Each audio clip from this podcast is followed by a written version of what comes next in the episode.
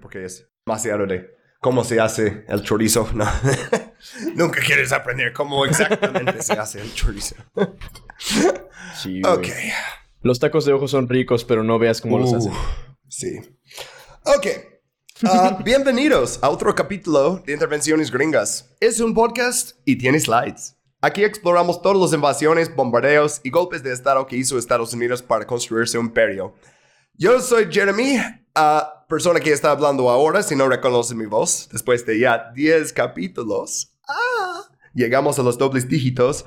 Ah, y mis pronombres son ah, L en español, they, them en inglés, y mi copresentador. Hola, bandita. Yo soy Bob. Y mis pronombres eh, son él y Hidei. Y estoy muy feliz porque este podcast, este episodio va a estar bien chido. Tiene muchos memes. Y la neta es que es más lighthearted que... O sea, es mucho más tranquilón que cualquiera de los otros podcasts que hemos hecho, creo. Ajá. La- sí, la verdad, sí, especialmente porque fue un fracaso, básicamente desde el principio hasta el final. Y en vez de ver cómo Estados Unidos en el siglo XX y siglo XXI domina tantos países chiquititos, esto fue Estados Unidos intentando hacer una guerra con los ingleses, bueno, los británicos, Reino Unido. Um, y pues, ok.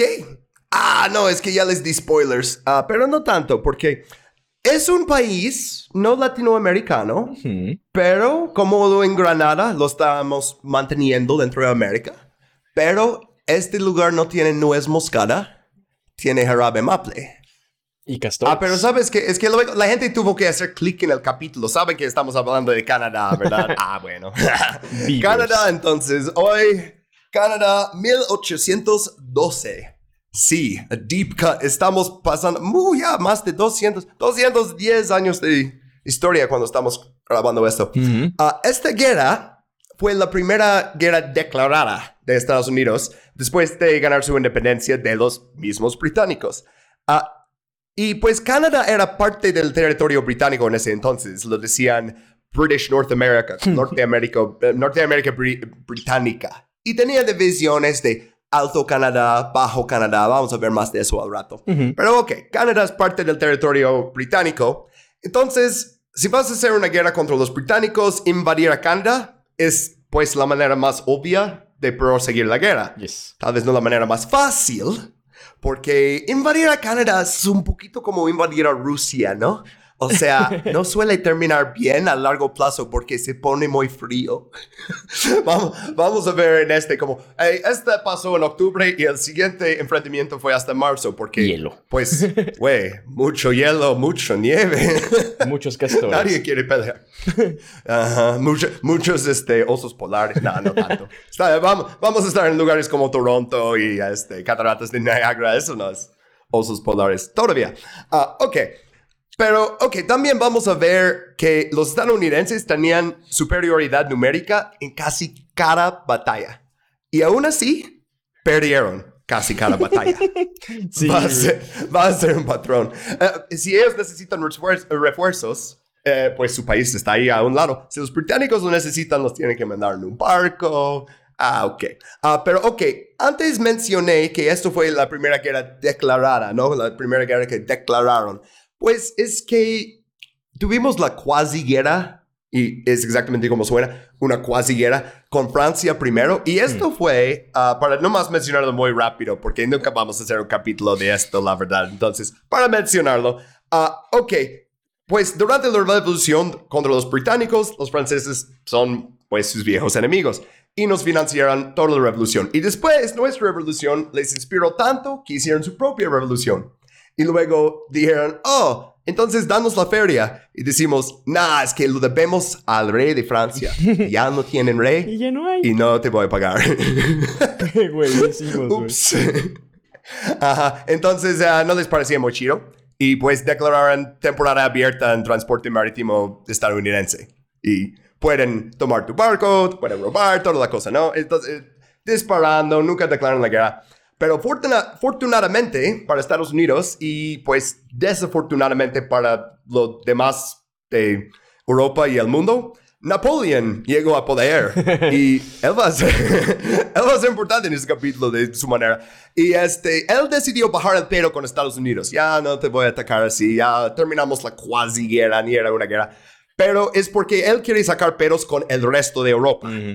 Ah, y especialmente Reino Unido. Y las guerras napoleónicas, estos contribuyeron directamente al declive de las relaciones angloamericanas y la guerra de 1812. O sea, tanto por provocaciones británicas como por el oportunismo estadounidense. Canadá es... Sí, no manches. Y también por hasta, hasta por la misma compra de Luisiana. O sea, es que neta, todo lo que tenga que ver en 1812, sabes que Napoleón... Sí, es que... Ah, sí, exacto. O sea, Napoleón dijo, ah, pues Estados Unidos y Reino Unido no se llevan bien. Bueno, ¿qué tal si pongo unas semillas y veo que sale? Napoleón, la verdad es que no hay otro mente estratégico así, ¿no? O sea, eh, por eso todos lo usan como parte del idioma, como, ah, él quiere ser Napoleón y así, pues. Bueno, no, no, no vamos a explorar todo de, de, las guerras napoleónicas. Ni siquiera vamos a explorar toda de la guerra de 1812, porque incluso eso sería demasiado para este. Y sé que nuestros capítulos son largos, pero sería demasiado largo, ¿no? Incluso para nosotros. Solo vamos a ver sí. uh, las partes de Estados Unidos invadiendo a Canadá y cuando Canadá invade a Estados Unidos de regreso, ¿no? Para devolverles el favor a su hijo pródigo. Uh, y aparte es porque la mayoría de las confrontaciones en la guerra de 1812 eran navales y como hablar de uh, confrontaciones navales de esa época, es, uh, no, me duermo, güey. ok, pero tal vez estás diciendo, ¿quién ganó esta guerra? ¿Fue los británicos y Canadá o Estados Unidos? Y es como, uh, ojalá podría decirte, porque nadie ganó. o sea, like. Sí, sí es, es cagado, güey. Es muy cagado porque uno piensa como de que, mmm, pues o sea, los británicos ganaron más batallas, pero no pudieron poner condiciones y los gringos dicen que ganaron. Entonces es como de. Fue un empate, básicamente fue un empate. O sea, duró tres años, de 1812 a 1815, aunque el Tratado de Paz fue firmado un año antes, al final de 1814, pero seguían peleando porque, vamos a ver, porque en un ratito, pero bueno. Uh, suena, si eso suena estúpida, es porque toda esta guerra era estúpida. Uh, pero los que más perdieron en este fueron los indígenas. Y esto es muy común en la historia estadounidense, sí. ¿no? Pero también se puede decir que los perdedores fueron todos los países que Estados Unidos invadió después porque hubo un bloqueo naval, no teníamos ejército profesional, entonces empezamos a desarrollar capacidad de fabricación, industria propia, no limitarnos a comprar todo de Europa, entrenar soldados, mucho más. Y mm, eso luego vamos a ver que el siguiente va a ser su otro vecino, ¿no? México. Ah, vayan a, escuchar capítulo 1 si vean, mm -hmm. escuchar. Este, uh, también nuestra actuación extremadamente pobre en esta guerra generales borrachos dirigiendo a reclutas sin formación a batallas desesperadas una y otra vez. Pues eso fue lo que finalmente convenció a todos que seguían con el, el, cerebro de la revolución de si tenemos un ejército muy grande, solo sirve para oprimir a nosotros. Y decidieron, no, no, no, sí necesitamos el ejército grande. Uh -huh. Y seguramente la militarización y, y policización, el, como hacer el Estado más con más policías y más militares, eso no va a oprimir a nadie, ¿verdad? Sí, es, no, quiero poder no invadir a mis vecinos y a las islas en el Caribe que tienen recursos. ¿Es, es mucho pedir eso? Ah. ok, pero sí, o sea, esta guerra literal es antes de la doctrina Monroe. Que siempre tenemos que hablar de la doctrina Monroe en casi cada capítulo como su justificación por meterse en Latinoamérica. Eso es antes. Eso es nomás Mira, los británicos están en una guerra. A ver, tomamos Canadá. Ah, oh, no podemos.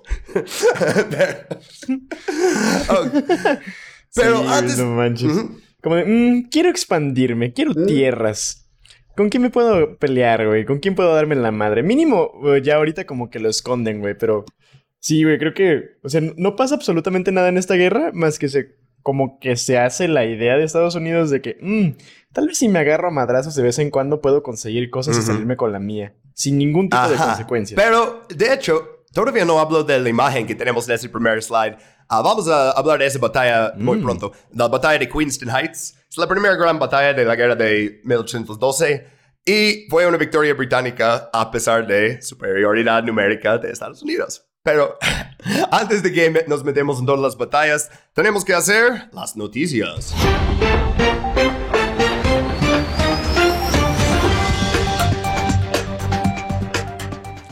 Y como siempre son bien culeras.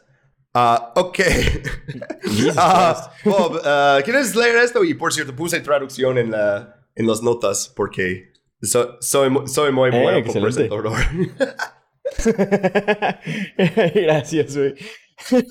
bueno, dice: Anarchy Row becomes ground zero in fight against homeless sweeps. Eight protesters, eight, eight, uh, eight protesters uh, were arrested as police and sanitation workers cleared an encampment near Tompkins Square Pe- eh, Park. ok, Entonces- pero en español también. Ah, sí, eh, justamente iba a decir eso. ok, este ok. Anarchy Row se convierte en la zona cero de la lucha contra los sin techo. Ocho manifestantes fueron detenidos mientras la policía y los trabajadores de saneamiento desalojaban un campamento cerca de Tompkins Square Park. Y Tompkins Square Park Verga. está en Nueva York. Y puse unas imágenes, por los que ven los sites, de ah, la última vez que había un levantamiento popular en Tompkins Square Park en 1988. Y de hecho, cada año lo conmemoran con un concierto gratis que dan. Y ah, de hecho, viene, creo que este fin de semana van a hacer un concierto y ah, viene otro en julio y así. Y Tompkins Square Park es como un centro de resistencia desde mucho antes. O sea, el primer motín en Tompkins Square Park fue en 1874. Este, Wow. y, y esto también fue trabajadores contra la policía. Es lo mismo que estamos viendo ahora. O sea, este que puse de New York Post de, ah, de 1988, de Night of Rage, ¿no? Y el este, ah, o sea, es, un, es la portada del periódico. Es una policía pegando súper duro la cabeza. Ah, de hecho, conozco a este vato. este, Mm, wow. es que es una de las personas que luego conoces cuando vas a Tompkins Square Park y así, que dice, ¿sabes que él fue el chico de la portada? De la... así, ¿no? Pero sí, ah, hablamos un poquito más de lo que dice en el, eh, el artículo. El aviso oficial de la ciudad se había publicado cuatro días antes. Un equipo de limpieza retiraría todas las pertenencias que los acampados no retiran por sí mismos. Es- era la séptima barrida en seis semanas en este lugar del East Village de Manhattan, que se ha convertido en la zona cero de la pequeña pero ruidosa resistencia a la campaña del alcalde Eric Adams para limpiar las calles de Nueva York de campamentos de personas sin hogar. Eric Adams is a fucking cop. Eh, en, en- en español, Eric Adams es un pinche policía. Ni siquiera es de Nueva York, es de Nueva Jersey Manchos. pero vino a poner mano duro contra la, la gente homeless en Nueva York porque en vez de hacer algo sobre las rentas que siguen subiendo y que no han construido nuevas viviendas para este, trabajadores desde los 70s. Nah, vamos a criminalizar ser pobre. Y lo vamos, porque somos completamente ciegos a la historia de este lugar. Vamos a hacer Severo. eh, o sea, the ground zero de Tompkins Square Park. Y. ah, y mira, No oh, pero necesitan meter a esas personas a albergues, ¿verdad? Ok, pues mira, desde el 18 de marzo hasta el 1 de mayo se han realizado más de 700 limpiezas. Limpiezas. Cuando van y destruyen las casitas de campaña y las pocas cosas que les pertenecen a esas personas. Ujú. Muchas de ellas del mismo sitio varias veces. Que vienen, te destruyen todo y regresan unas semanas después. Y de esos 700 limpiezas, 39 personas han aceptado la colocación. 39 personas. Y luego dice, oh, tampoco han dicho cuántas de esas 39 personas se quedaron en el lugar donde fueron colocadas. Normalmente la mayoría de las personas sin hogar que aceptan las ofertas de alojamiento de los trabajadores de divulgación se marchan al cabo de unas semanas, a menudo para volver a las calles. Porque la situación ahí está peor que en la calle. Entonces, es pero en la calle, pues la policía te asalta, te roban tus cosas, te golpean. No. Ah. Y lo peor es que es la policía, güey. Eh, o sea, lo peor es que justamente la policía es la que se roba la- las cosas de las personas sin hogar, güey. Ujú. Y se me hace bien grotesco, güey. O sea, es como de que, ah, pues Simón, vamos a permitir que un chingo de gente venga a lavar dinero y que te compren, compren viviendas, compren este, edificios de departamentos, güey, que van a estar completamente vacíos para lavar dinero. Ujú. Ah, y pues la gente que está viviendo en la calle en una de las ciudades con, may- con mayor cantidad de billonarios por metro cuadrado, Ujú. vamos a permitir pues estas mamadas. Es como, güey, Güey, de veras, eh, Nueva York me deprime mucho, güey. Sí, por eso me fui. Le- o sea, no exactamente por eso. Por- o sea, quería ir a otro país un ratito y regresar. Y decidí no regresar, güey. Pero bueno, si, va- si vayan a Nueva York, ah, visiten Tompkins Square Park. No es nada como antes, o sea, esos que estaban manifestando en los 80s contra la gentrification, o sea, como la aburguesería de una colonia, ¿no? Ah, emburguesamiento, como lo dirías. Pero Mm. cuando toda la gente rica viene y compra todo y todos los precios suben y... ah, Gentrificación. Ah, sí. Ah, órale. Pues vayan a visitar. ok. Regresando como 300 años en la historia. Vamos a hablar de la guerra de 1812, pero como siempre damos un poquito de contexto. Pero no se preocupen, no mucho, porque en 1812 Estados Unidos ni siquiera tenía 30 años. O sea, yo, con mis 31 años ahorita, soy más viejo que mi país era en ese entonces. Pero seguramente hay alguien que me va a decir en los comentarios, no, porque 1776, eso fue la declaración de independencia. Ah, por cierto, Nueva York, la ciudad que esto estuvimos hablando, fue ocupado por los británicos durante toda la guerra revolucionaria. Ah, completamente, o sea, ocho años. Hasta el mero final, ¿verdad? Sí, sí, al, al final, o sea, firman la eh, rendición, ¿no? Como, ok, ya nos vamos. Ah, y, ok, ya Nueva York, ya puedes ir a Nueva York, chido. Bueno, eh, esto, a ver, sí, lo abandonaron en 1783, es el mismo año que se dieron el control de ese territorio en los slides, el territorio del noroeste. Ah, si no estás viendo el mapa, es como la área de Ohio, Michigan, Indiana, Wisconsin y Illinois hoy en día. Obviamente no tenía esos nombres en ese entonces para estados y así, porque no va a ser un territorio, ¿no? Ah, y este territorio del noroeste, pues los británicos lo querían mantener como mm, un estado colchón entre el nuevo país de Estados Unidos y su territorio en Canadá. Entonces, no en el tratado que firmaron, o sea, en su rendición, en ninguna parte de esa rendición dijo, tenemos que abandonar todos los fuertes que tenemos en este territorio y llevar a nuestros soldados. No, los dejaron ahí. Entonces, todavía esta parte de Estados Unidos estaba ocupado de una manera por soldados británicos. Ah, pero también pagaban a los tribus indígenas para atacar a estadounidenses. este, sí, Chale. o sea, ¿por qué no? Es Entonces, básicamente una proxy war, ¿no? e- Exactamente, o sea, proxy war de hace mucho, ¿no? Como, ok, pues ya no tenemos muchos soldados ahí, tenemos como una fuerza de esqueleto, ¿no? Ahí en los fuertes, pero a los indígenas no les caen bien estos colonos que vienen a su territorio. Entonces, si les damos armas, si les damos... sí, y sí, cuando nos traen este, cuerpos y cabezas y, y así, ah, les pagamos un botín. Ah, entonces, a George Washington no le gustó, obviamente, y él ordenó incursiones en el territorio. Ah, ok, no vamos a divagar en las batallas de eso, pero 1790 había una campaña que se llama la campaña de Armar, y también es conocido como la derrota de Armar. Ah, 1791, siguiente año, la campaña de St. Clair, también conocido como... ¿Quieres adivinar? La derrota de St. Clair. Así es. Y en este caso, mandaron mil soldados, 24 volvieron a casa. Es la mayor Wow. can- Ajá. O sea, no, estos seguramente bien traumatizados de lo que vieron. este, la mayor cantidad de tropas perdidas a manos de los nativos en la historia de Estados Unidos. Como no vengas a mi territorio, güey. Entonces, ah, ok. Unos años después, un señor que se llama Mad Anthony, como no sé si quieren decir Anthony loco o Anthony enojado, porque es como un inglés medio viejo, entonces es difícil saber. Pero él finalmente derrotó a la Confederación del Noroeste en la batalla de Fallen Timbers en 1794. Ah, por cierto, Confederación del Noroeste. Eso es todos los grupos indígenas básicamente trabajando juntos para repelar ataques así. Ah, ok, pues después de eso, pero no trabajando completamente juntos, ah, ah, llegamos a eso. Los indígenas de la Confederación del Noroeste firmaron el Tratado de Greenville el siguiente año, 1795, restringiendo su territorio a una pequeña porción de Ohio y abriendo el nuevo territorio a la colonización blanca. Ah, pero mira estos dos... mm, es que es difícil saber su edad, porque luego digo chicos o señores a todos. Estos tienen como básicamente mi edad. Estos dos guapetones. Estos güeyes. sí, muy bien. Ah, el primero es Little Turtle, o si lo quieres en español, como Tortuguita. ¿no? Ah, eh, ese nombre seguramente es traducido a inglés de todas formas, entonces no me da pena traducirlo a español. Él es uno de los líderes que firmó este tratado, y el otro líder al lado de él es Tecumseh. Ah, él no estaba de acuerdo con eso, ni ninguno de los Shawnee, a su tribu, porque estamos hablando de, de confederación, muchos tribus, ¿no?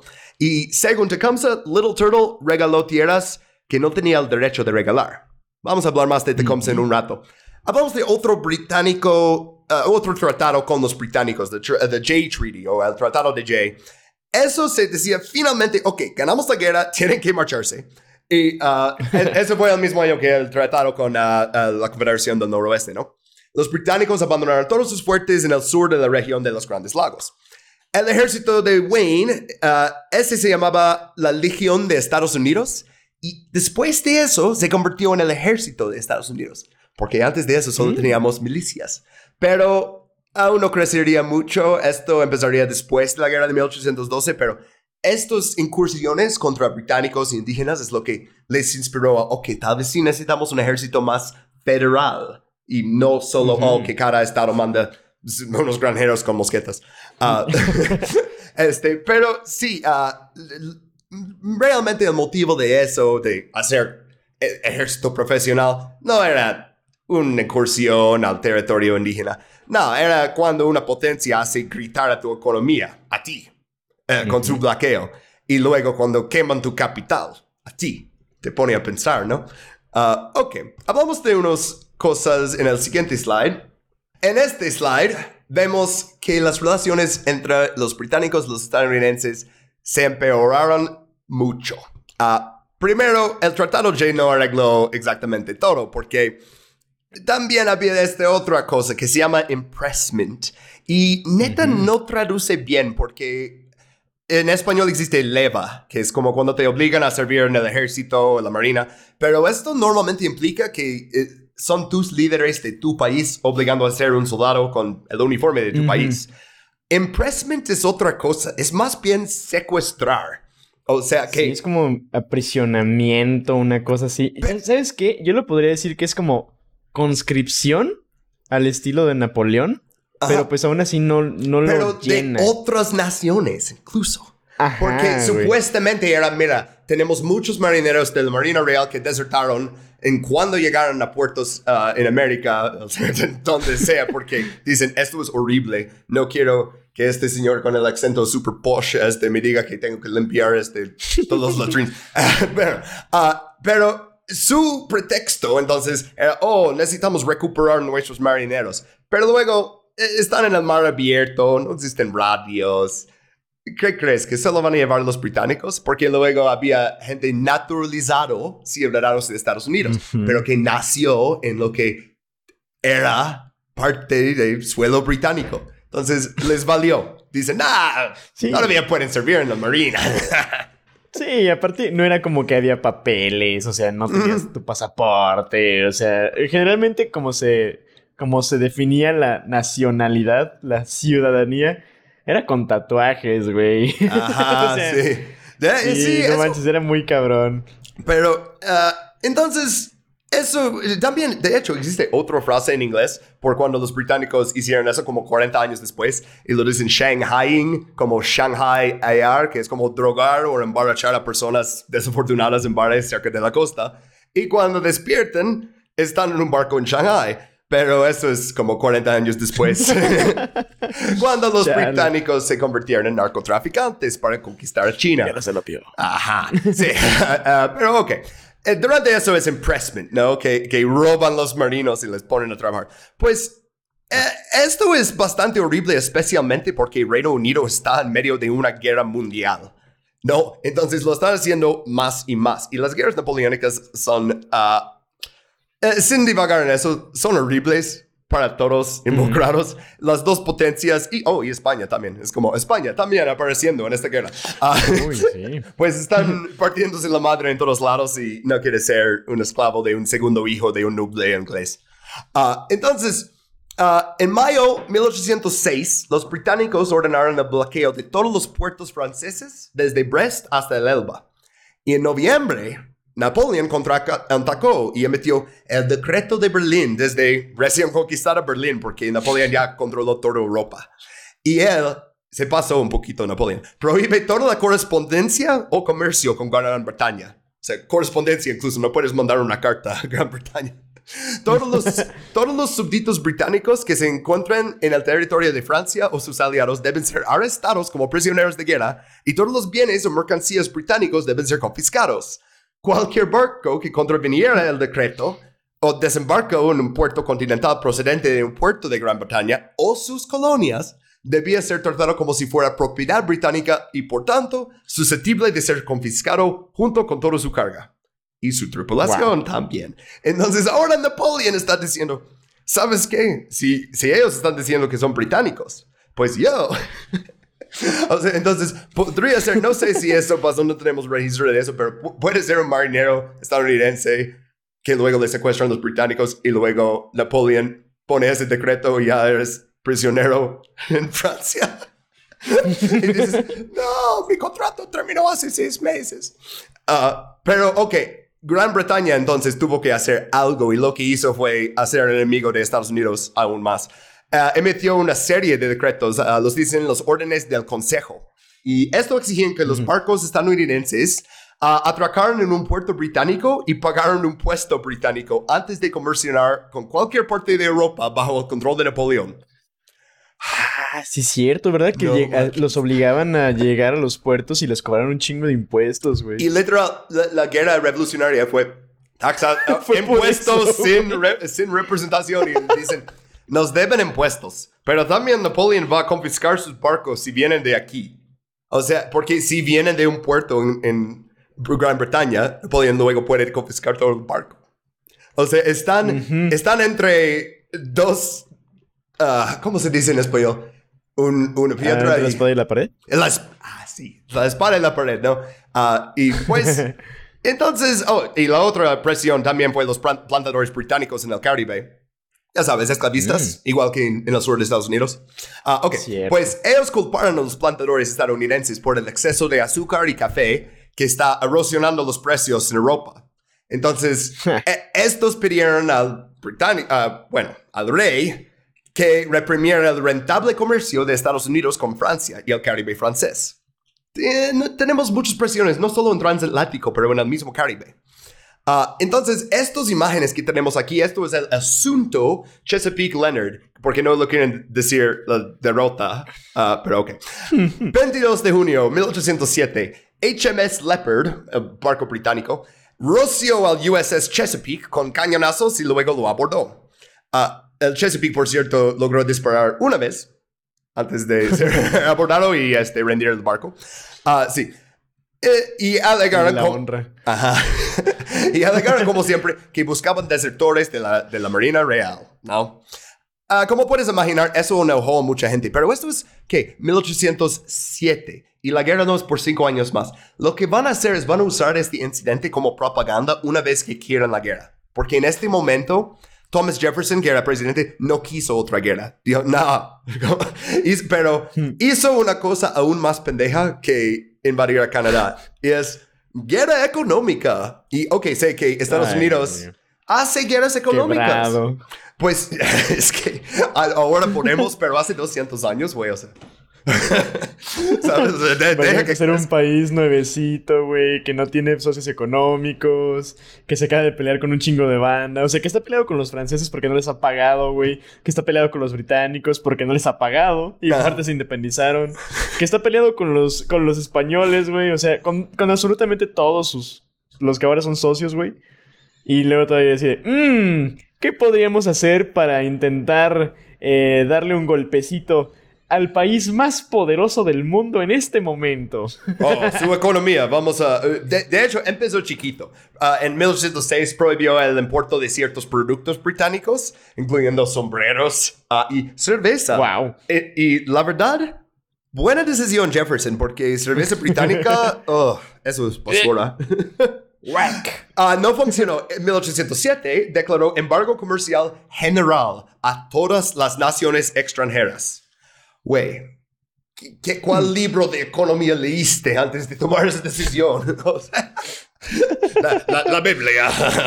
y luego fui a violar a mis esclavos. Ok.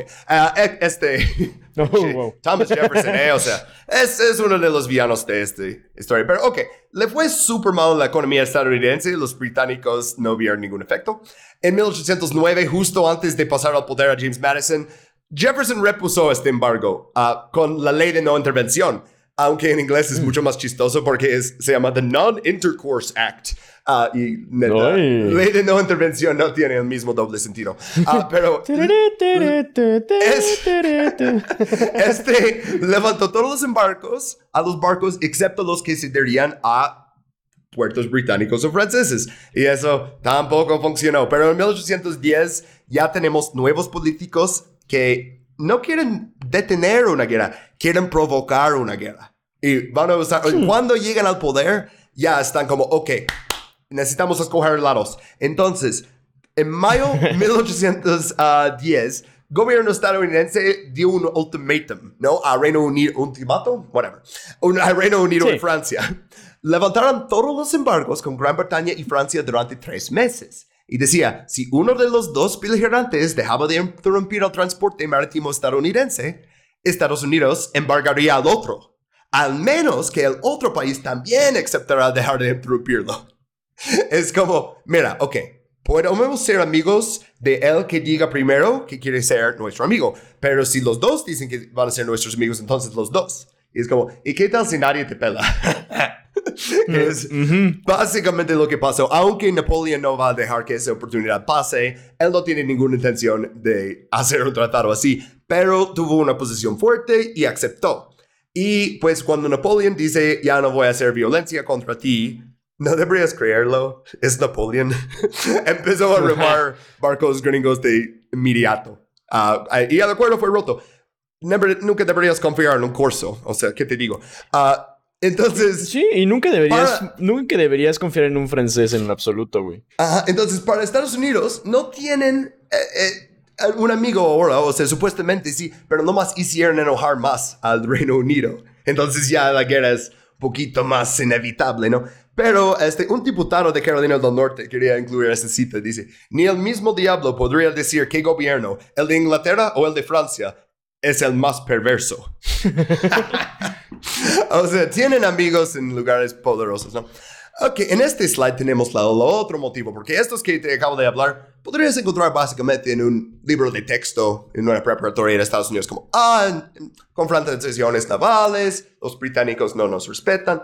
El otro motivo, es uno grande, expansión, como siempre. O sea, ¿cómo vamos a hablar de una invasión estadounidense de territorio soberanía sin mencionar eso? Ah, sí, es un motivo muy común entre presidentes estadounidenses. James K. Polk. Ah, ok, este, el Partido Demócrata Republicano, así se llamaba. Demócrata Republicano. Y el otro era federalista. Es, ugh, los partidos en eso es... pero ok, eh, porque luego les dicen republicanos, pero son demócrata republicanos. Ok, pues este partido a que pertenecía a Madison era mucho más fuerte en el sur rural y en el oeste, digo oeste americano. E- En ese entonces es ah, desde la cuenca de Mississippi hasta los grandes lagos, es lo que hoy decimos Midwest, ah, como medio oe- oeste. Porque esto antes era el oeste y luego expandió con la guerra de México. Entonces esto ya era el oeste y eso era el mid-oeste. Pero, ok, ah, ¿por qué Madison tenía apoyo de esas personas, bueno, los terratenientes blancos en esos territorios, en el sur y en nuevos territorios de expansión? Hmm, ¿Quién podría Mm. adivinarlo? Los Warhawks. Pues, eh, sí, pero otra cosa. Ah, ¿Qué es la base de la economía en el sur? Ah, los textiles. Ah, bu- Sí, ¿no? Eh, ok, pero eh, ¿quién hace el trabajo? ¿Quién hace todo el trabajo? Ah, la esclavitud.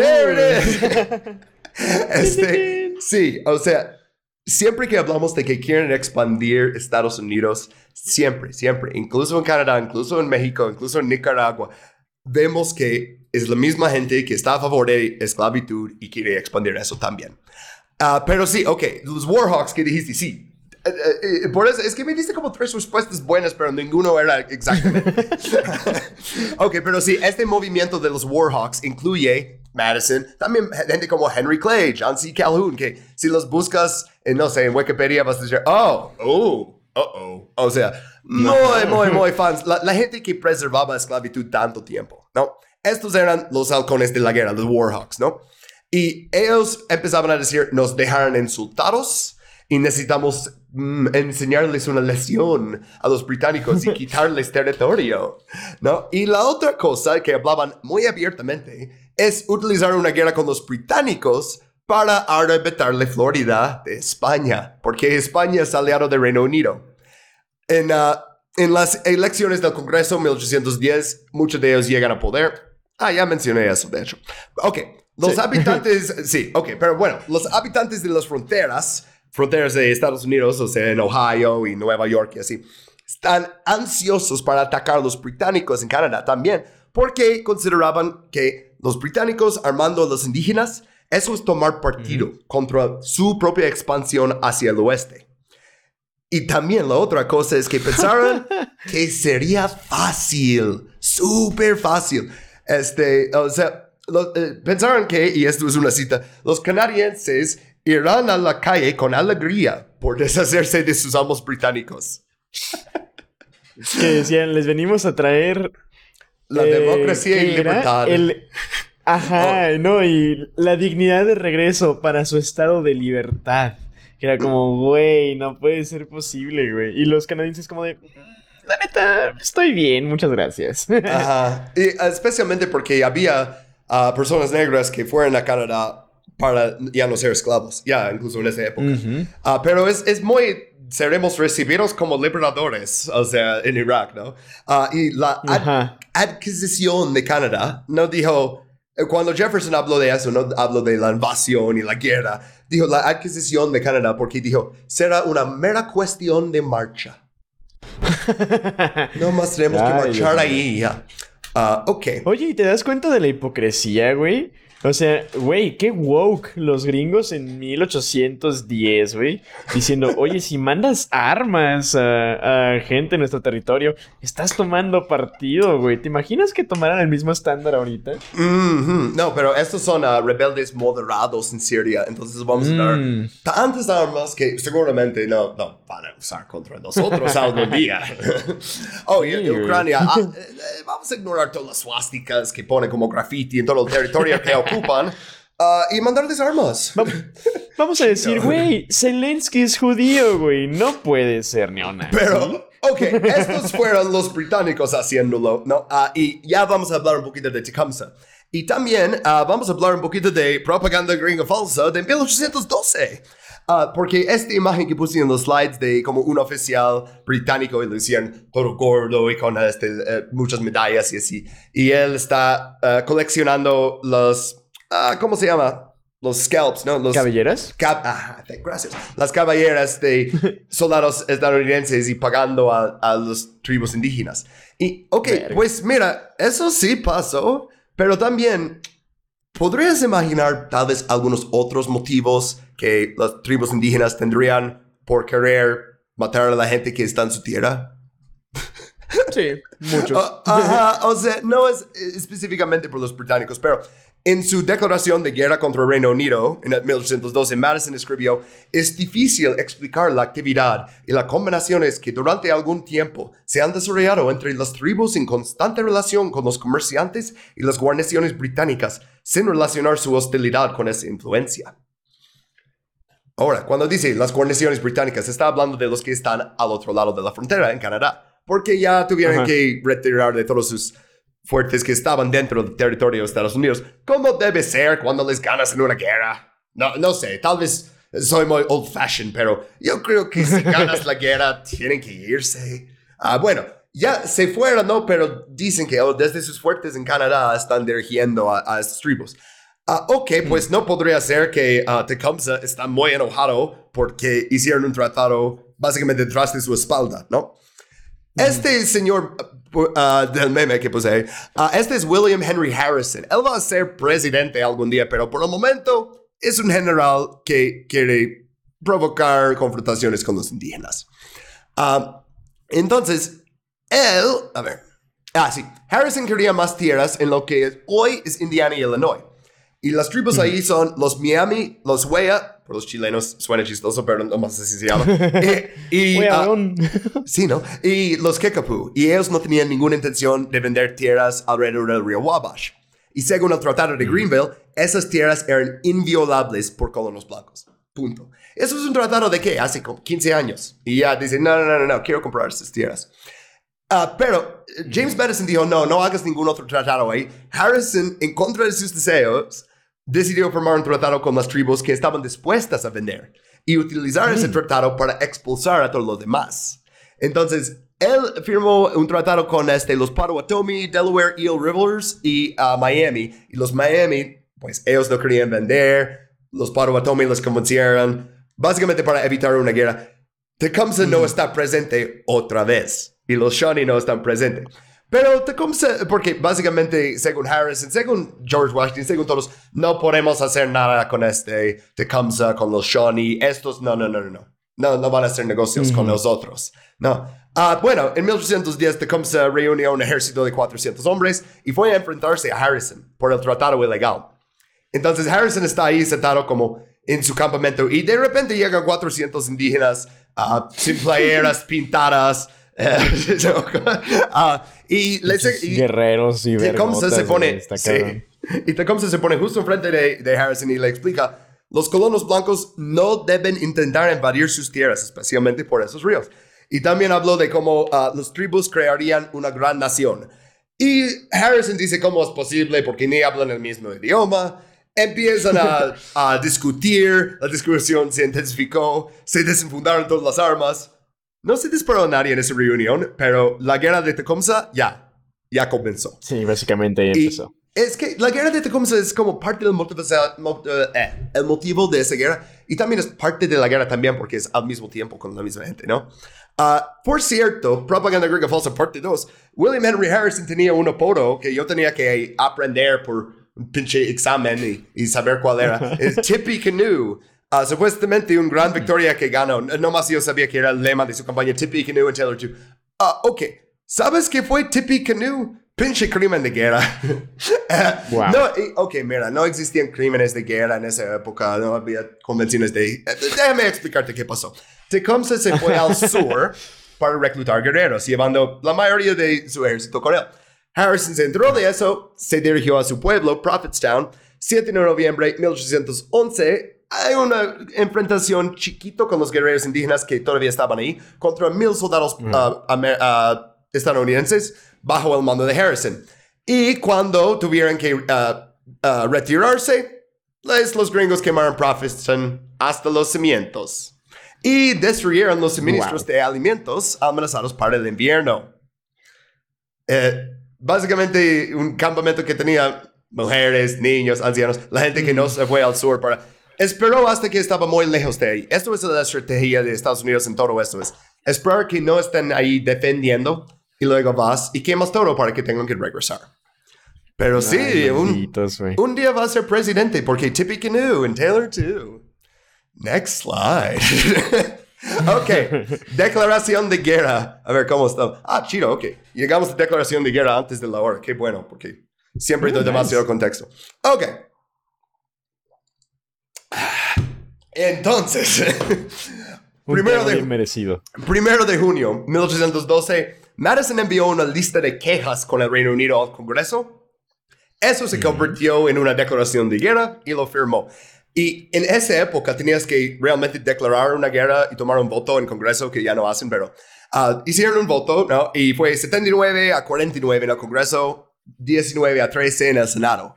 Eso no es tanto, la verdad. O sea, apenas tuvieron permiso de hacer esa guerra. Y vamos a ver que se pone bastante impopular desde el principio. Ah, pero ok, 18 de junio, Madison firmó la declaración de hostilidades. algo está pasando en el otro lado del charco, porque el 11 de mayo, que es de hecho el día que estamos grabando eso, un asesino mató al primer ministro Oh, británico, a Spencer Oh, Percival. Sí, o sea, y creo que es la única vez que un primer ministro fue asesinado así. En, en- eh, no estoy seguro, no sé tanto de historia británica, pero ok. Ojalá se hubiera hecho costumbre. Ok, pero ah, Lord Liverpool ascendió al poder y primero que hizo fue tratar de normalizar las cosas con Estados Unidos, porque él vio, no me conviene una guerra ahorita. Anuló las órdenes de consejo, eso de tienen que pagar los impuestos. Ah, prohibió el impressment de marineros, de plano, ya no lo van a hacer. Ah, van a dejar los barcos. but- Básicamente, esas son las dos condiciones más importantes por declarar esa guerra, supuestamente, ¿no? También las cosas con este, los indígenas y así, pero eh, con esas dos cosas, ¿no? Pues lo hizo oficial 23 de junio de 1812. Eso es cinco días después de haber declarado la guerra a Estados Unidos. Y por los que no están al... Pero, ¿no? Ah, no existen telegramas. O sea, la única manera de pasar noticias de Gran Bretaña a América es en un barco que tiene que básicamente flotar con el viento. Tarda mínimo tres semanas. Entonces, un barco británico llegó a Estados Unidos con la noticia como tres semanas después.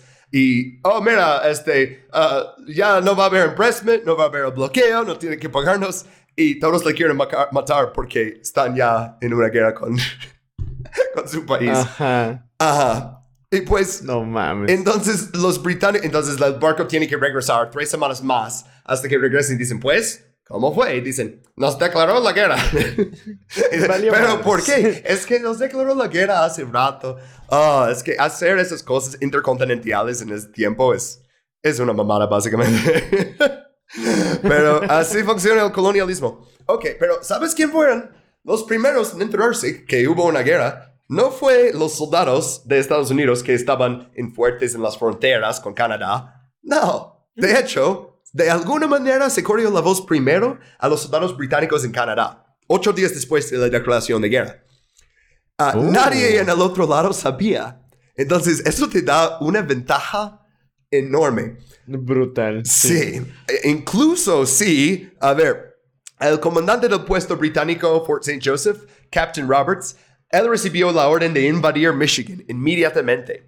Y él buscó, ok, una fuerza expedicionaria, ¿no? Tenía ah, tres soldados de la artillería real, 47 soldados del décimo batallón de veteranos reales. Veteranos. O sea que estos ya son viejitos. Y según él, menciono porque su, su diario es una fuente para eso, ah, estaban debilitados y agotados por una embriaguez incontenible. Con unos Wow. Oh, pero aparte de uh, los tres que saben este, disparar un, un cañón uh, y los 47 viejitos, también tiene 150 comerciantes de pieles canadienses, uh, fr- francófonos, o sea que ento- entonces ya tienen todos esos franceses, Ah, y 300... ¿Los de bois? ah, ¿Los quién? Eh, coureur de... cou- era una chingadera así de bois, que son como los corredores del bosque, ¿no? Que eran los cabrones estos que eh, comerciaban con pieles de castor. Ah, sí, pero no sabía si- que así se llamaban. Nomás sabía que... como- Simón. Durante esa época en, en Estados Unidos y Canadá había como una matanza de castores, o sea, los castores ahí. ¿Qué está pasando? ¿Por qué? Así empezó Nueva York, ¿no? Era un lugar para matar castores. El nombre, el nombre Astor que ves en todo, en Astoria, en Astor Place, en Astor Plaza, o sea, esto es un güey que llegó a atrapar castores en 1600 no sé qué. Ah, pero eh, entonces, o sea, los, los, los comerciantes de pieles pueden hacer grandes cosas. Y pues eh, el capitán Roberts vio su potencial también, ¿no? Ah, también llevó este, tres- 300 ah, guerreros indígenas. Esto va a ser importante porque eh, no hay nada que asusta más a los gringos que guerreros indígenas. Entonces hizo su invasión 15 de julio. O sea, justo se declaró la guerra. Un mes antes. Todavía no llegan, eh, no sé quién está llevando órdenes y así, pero están ahí en lo que piensan seguramente, ah, eso es, eso es como un ah, tarea bastante fácil, ¿no? Nomás tengo que estar aquí en este fuerte en Michigan y nada va a pasar. Y bueno, lleva- llevaron este... Los británicos llevaron una flotilla hacia el fuerte americano Mackinac y desembarcaron en el lugar que ahora se conoce como Desembarco Británico. Li- Literal se llama British Landing. O sea, este, Wow, ok. o sea, le cambiaron el nombre de máquina que a British Landing. Well, bueno, no, nada más ese lugarcito. Uh, o sea, ah, bueno, no, no, sí, porque máquina que es un, es un nombre bastante más Pero, chido que de British hecho, Landing. había, vamos a ver luego que hay como tres fuertes muy cerca uno al otro que todos tienen Mackinac algo y así. Pero, ok, ah, Uh, es, es, es complicado porque nombres indígenas. eh. ok, pues el teniente Porter Hanks, ese es el comandante gringo del fuerte. Él no sabe que está en guerra. Aparte, él solo tiene siete cañones. Y de los siete, solo uno podía llegar al desembarco. Entonces está ahí mirándolos llegar y no puede lanzarles cañones ni nada. Aparte, su única agua dulce está fuera del fuerte. Y el fuerte Ah, está shit. abajo de una alta cresta. Entonces, esto es indefensible. Si alguien llega con artillería, te van a hacer un asedio, no tienes agua, vas a rendir así, muy rápido. qué Y- estupidez de fuerte, güey. Exacto, pero la verdad es que no vieron eso venir, ¿no? Pero e- es que es completamente indefensible. Ah, entonces, el ejército de Captain Roberts tomó posesiones. Hanks no tuvo ninguna opción, se rindió después de un solo disparo. Le dio el fuerte. Ah, también eh, ayudó mucho que Hanks creía que los británicos tenían un ejército de miles de indígenas, ¿no? Que no iban a tomar prisioneros. Y, ok. Ah, también es que no tuvo que ser prisionero de guerra por rendirse. O sea, no, no hacían eso tanto en esa época. A veces sí, a veces los ponían barcos, pero en este caso, ah, el capitán Roberts dice, oh, sí, eres un caballero, pueden ir marchando hacia el sur, no regresen. no, a veces hasta les hace como firmar algo que dicen que ya no van a levantar armas en su contra, depende, ¿no? Pero ah, él dice, ok, no puedo ah, defender este fuerte, ya es británico. Se fueron hacia, ah, ma- marchando hacia el sur y le hicieron una corte marcial. Porque fue su culpa, no es nuestro, por no decirlo, que estaba en guerra o construir un fuerte sin agua y en una posición indefensible o no darle cañones o suministros. Es que eh, era su cobardía. ¿Por qué? Ah. Pero, eh, eh, y así, primer- una de las primeras acciones de Canadá invadiendo a Estados Unidos fue unos borrachos y unos ah, comerciantes de pieles y unos indígenas que ni tuvieron que hacer nada. Nomás, eso fue solo una cuestión de marcha, como dijo ¿Y Jefferson. le salió? Mhm. Sí, machín. Qué cabrón, güey. al revés. salió. Mm. Mientras tanto, están planeando invadir a Canadá desde ah, Detroit. Bueno, desde Michigan. No. Ok. ah, en este slide puse como una mapa que va a mostrar muchos puntos donde hicieron intentos, ¿no? Y este el primero que vamos a hablar es en Michigan. Luego vamos a ver ataques desde mi estado natal en Nueva York. Ah, y sí, o sea, pasando los grandes lagos por ahí. Ah, William Hull fue el general en- ah, que era a cargo de la invasión de Canadá desde Michigan. Y este es un veterano de la guerra revolucionaria y gobernador de Michigan. Este señor ya es bastante anciano y siento que como en esa época era aún más difícil, ¿no? Pero ok. Él contaba con tres regimientos de milicia y solo un regimiento de tropas del ejército regular, porque casi no existía todavía. Y toca desmentir más propaganda gringa falsa porque nos enseñan de los Minutemen y George Washington y, y cómo derrocaron a los regulares británicos con milicias desordenadas porque, no sé, porque eran muy listos y los británicos eran estúpidos y estaban infieles. Es como... Porque que- libertad. Ajá. Y lo que vamos a ver es soldados sin disciplina, sin saber quedarse en filas mientras te están lanzando cohetes y artillería y disparándote y no ir corriendo diciendo vámonos a la verga. Esto es bastante difícil. y lo que vamos a ver es mandar milicias, es mandar gente que no quiere estar ahí y una vez que empiezan a disparar, se van a ir corriendo. ¿Qué crees? Ah, ok, pues Hull sabía eso de su mismo ejército y él tuvo que ordenar a sus regulares que intimidaran y a veces golpearan a las milicias para hacerles marchar.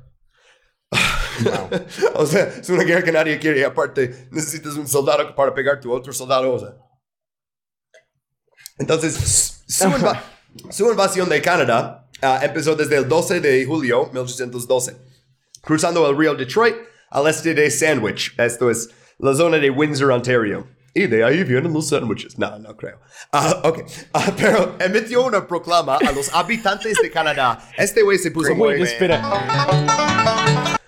Por- porque mira que dijo, ah, Ah, estoy aquí para liberarlos de la tiranía de Gran Bretaña y darles la libertad, seguridad y riqueza de los Estados Unidos, a menos que prefieren la guerra, la esclavitud y la destrucción. Oh, Ah, General Hall. Uh, No uh, digas oh, mamadas. Marian. Ah, eh, sorprendentemente, los canadienses no salieron a apoyar su invasión. Para nada. Hablamos un Sí, poquito. güey, no mames. O sea, que venga un vato, un vato, güey, senil, con un ejército completamente eh, desorganizado, de un lugar que se llama Sandwich, güey. Luego estoy diciendo esas mamadas, no, yo tampoco le hubiera hecho caso, güey. Sandwich. Bueno, Ontario. Ontario suena un poquito mejor, pero sí, sandwich. ah, ok. El comandante británico al otro lado, Mayor General Isaac Brock. Ese nombre va a ser importante, va a salir varias veces. Él se había reunido con Tecumseh en Amherstburg, Ontario, y formó una alianza con él. ¿Te acuerdas que Tecumseh dijo, oye, si no respetan las líneas del tratado, que ni, me- ni estaba de acuerdo con ese tratado, pero si no respetan esas líneas, ah, voy a tomar lados con los británicos? Pues hizo exactamente eso. Y él es el líder de la confederación de diferentes tribus más grandes. Es como, ah, no para comparar cosas a Game of Thrones, pero ¿te acuerdas de Mance Raider? Que fue el único que pudo unir a todos los tribus para atacar a Castle Black. No. Y como sin Sí, él, luego cae un poquito el movimiento entre todas las tribus. Es, es Sí. una, es una figura un poquito como eso. Me, me gustaría dar un ejemplo de la historia, pero me parece más apropiado el de Game of Thrones. Perdóname. Ah, ok. Pero ahora ya van a, a aterrorizar a los gringos. Entonces, ah, ok. 7 de agosto, 200 soldados estadounidenses que habían ah, enviados por apoyar el convoy de suministros fueron emboscados por el mismo Tecumseh y mataron a la mitad de las tropas. 100 de 200. Y este y la derrota en Mackinac lo convenció a Hull a retirarse. Entonces, eh, justo está cruzando y, ah, de hecho, nos atacaron los indígenas y nos dio miedo. Entonces, dejó 600 soldados dirigidos por ah, un teniente coronel eh, y intentó abastecer su posición en la zona de Sandwich. Pero eh, el resto se fue corriendo. Sandwich. Se fue corriendo a través de la eh, frontera hacia Michigan a Fort Detroit para esconderse. Intentamos invadir y no pudimos. Entonces llegamos a Fort Detroit. Ok, pues el ejército de Hull agotó todos sus suministros cuando marcharon hacia el Wow. norte. Habían planeado asaltar pueblos canadienses en busca de comida, pero nunca llegaron a pueblos canadienses. O sea, no, no, no tenían nada. Llegan al fuerte, los únicos suministros que les dejó ahí el ejército eran jabón y whisky. Uh. que, que les daron un chingo de soldados en Michigan raciones de whisky. Uf. O sea, pero jabón también. Entonces me imagino que olían como a rosas y a cantina a la vez. Pues Sí. Este Brock ah, se enteró inmediatamente de todo lo que estaba pasando en Fort Detroit porque capturó literalmente todos los despachos y cartas que Hull intentó enviar. Nunca llegaron a nadie más.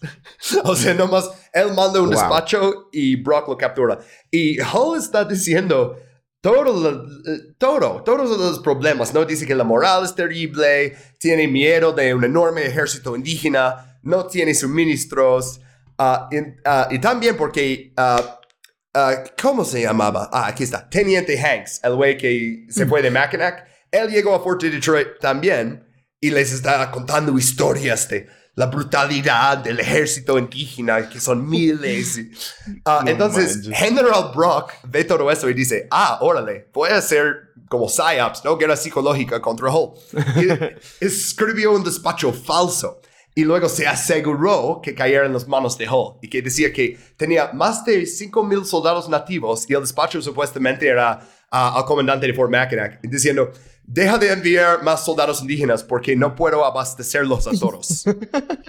Ya son demasiados. Ajá, sí, no, no, no, es que mira, ya tengo 5 mil y todos tienen armas, pero ya no tengo más armas.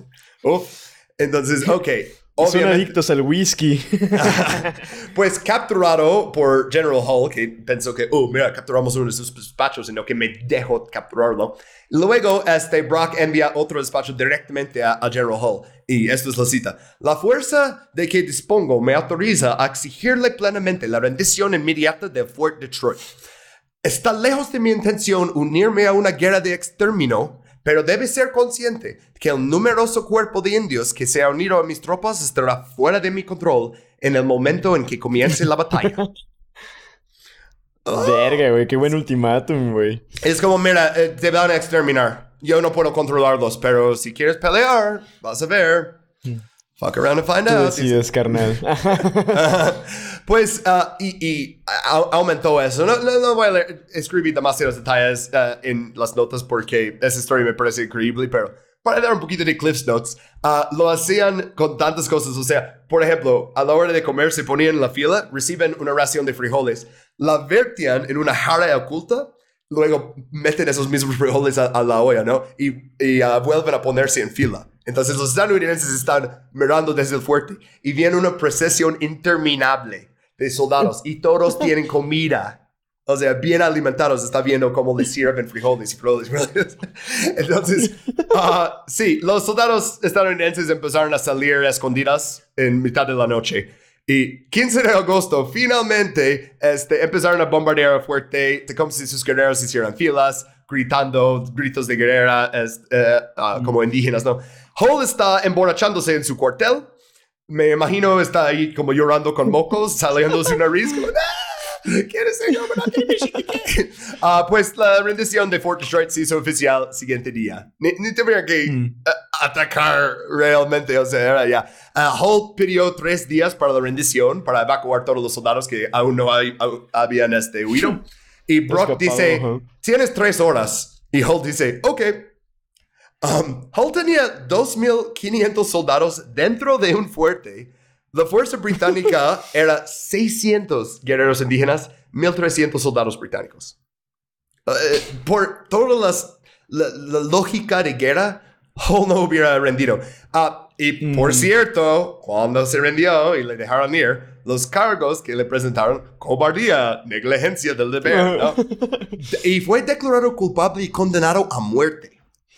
Así, güey. Pero Madison intervino, como toda la sentencia, por su servicio en la guerra de independencia, pero le despidió.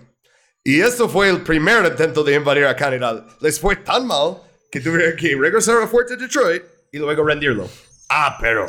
Hull- Ok, entonces, capturaron a Detroit y eso llevó a las autoridades estadounidenses y británicas a acordar un alto de fuego temporal. Pero en lugar de traer paz, la pausa nomás permitió a ambos bandos reagruparse y continuar las hostilidades. Como cuando haces... eh, Es lo mismo, cada vez que hacen, oh, nomás vamos a poner alto de fuego temporal. Eso es bueno, puede salvar vidas, pero eh, no es un tratado de paz realmente. ¿No? Ah, pero la siguiente batalla por control de Canadá sería justo arriba de Nueva York, por Niagara. Ah, la guerra estalló en Queenston Heights. Y esto es una parte de la escarpa de Niagara. Ah, más de mil soldados ah, estadounidenses cruzaron a... Se llama Alto Canadá, pero ni está tan alto. Eso está ahí. Eh, eh, es raro cómo dividen eso, pero cruzan a Canadá. Parte de, las fuer- de la fuerza estadounidense llegó a la cima y encontró un camino oculto hasta a la parte de la escarpa donde había cañones británicos. Y pues lograron apoderarse de esos. Entonces, uh, chido, ya tenemos sus cañones capturados hasta- desde hasta arriba, ¿no? Pues los jefes Mohawk, John Norton y John Brandt y unos ah, 80 guerreros Howden, Haudenosaunee y Delaware contuvieron los estadounidenses durante horas. Son 80 guerreros contra mil soldados con cañones. Pero los contuvieron. Suficiente tiempo para que llegaran los refuerzos y los británicos pudieran conservar el puesto de avanzada crucial. Unos 300 soldados y 250 milicio- milicianos recién llegados de Fort George subieron a las alturas fuera de la vista de los estadounidenses. Y esto incluía a la compañía de hombres de color de Captain Robert Runshie. Eso es un regimiento de soldados negros. Algunos que nacieron en esclavitud en Estados Unidos y terminó en Canadá en un ejército británico en contra de ellos mientras intentan invadir a Niagara Falls. Ajá. Oh, me, me encanta la, la justicia poética. Ah, especialmente porque el ejército estadounidense terminó atrapado entre el río y la escarpa. Y las cargas de bayoneta canadienses lo tomaron por sorpresa, junto con ah, el regimiento de... ah, ah, eh, cortamos esa parte. Eh, hablamos específicamente de la acción de la compañía de hombres de color de Runchi. Disparó una sola descarga con considerable ejecución y luego cargó con un tremendo tumulto. Eso es la, la época que tienes que cargar el rifle de nuevo y así. Entonces es como dispararon una vez y se fueron ¡ah! con bayonetas, ¿no? Y Bueno. les, les super espantó a Estados Unidos. El teniente coronel estadounidense Winfield Scott es el tipo de todas las guerras, incluso el de México. Ah, él asumió el mando nomás para rendirse con un panuelo blanco. Entonces, casi mil estadounidenses fueron hechos prisioneros porque no tienen a dónde ir. Ca- ah, 300 muertos y heridos. Los canadienses solo perdieron 28 muertos y 77 heridos. Ah, Wow, Sí. eficiente. Eh, pero eso es entre regulares británicos. No sabemos ah, muertes de indígenas porque los británicos no los contaron porque también son racistas. Ah, pero una de ellos era General Brock, el, el vato que engañó tanto a Hull en Detroit. Lograron matarlo en esta batalla. Perdieron completamente la Ah. batalla. O sea, tuvieron que retirarse. Ah, eh, pero eh, lograron hacer algo, ¿no? Eso es algo. Ah, Sí. Es una derrota, pero eh, matamos un general. Podemos pintarlo como una victoria, ¿no? Ah, pero también Ajá. los gringos fueron derrocados por soldados negros que tomaron el lado de los británicos y viven libres en Canadá cuando dicen que venimos a salvarles de esclavitud. Y güey, si eso no daña la moral de los soldados y la creencia en ciencia de razas, o sea, no sé qué lo va a hacer. Um, entonces llegamos a otra gran batalla de Estados Unidos atacando a Canadá y les va mal. Y esto es la batalla de York, ah, 27 de abril 1813. York hoy en día es Toronto.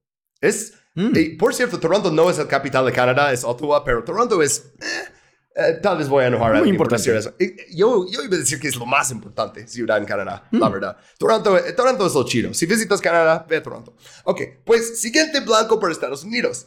Ah, en este entonces, Toronto era menos importante que Kingston, porque Kingston es da- donde toda la fuerza principal de los británicos está. Pero vamos a empezar en York, ¿no?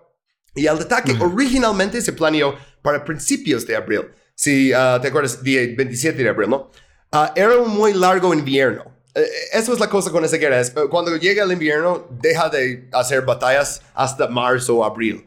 Y Ajá. este invierno, de hecho, esa década fue la más fría en todos nuestros registros.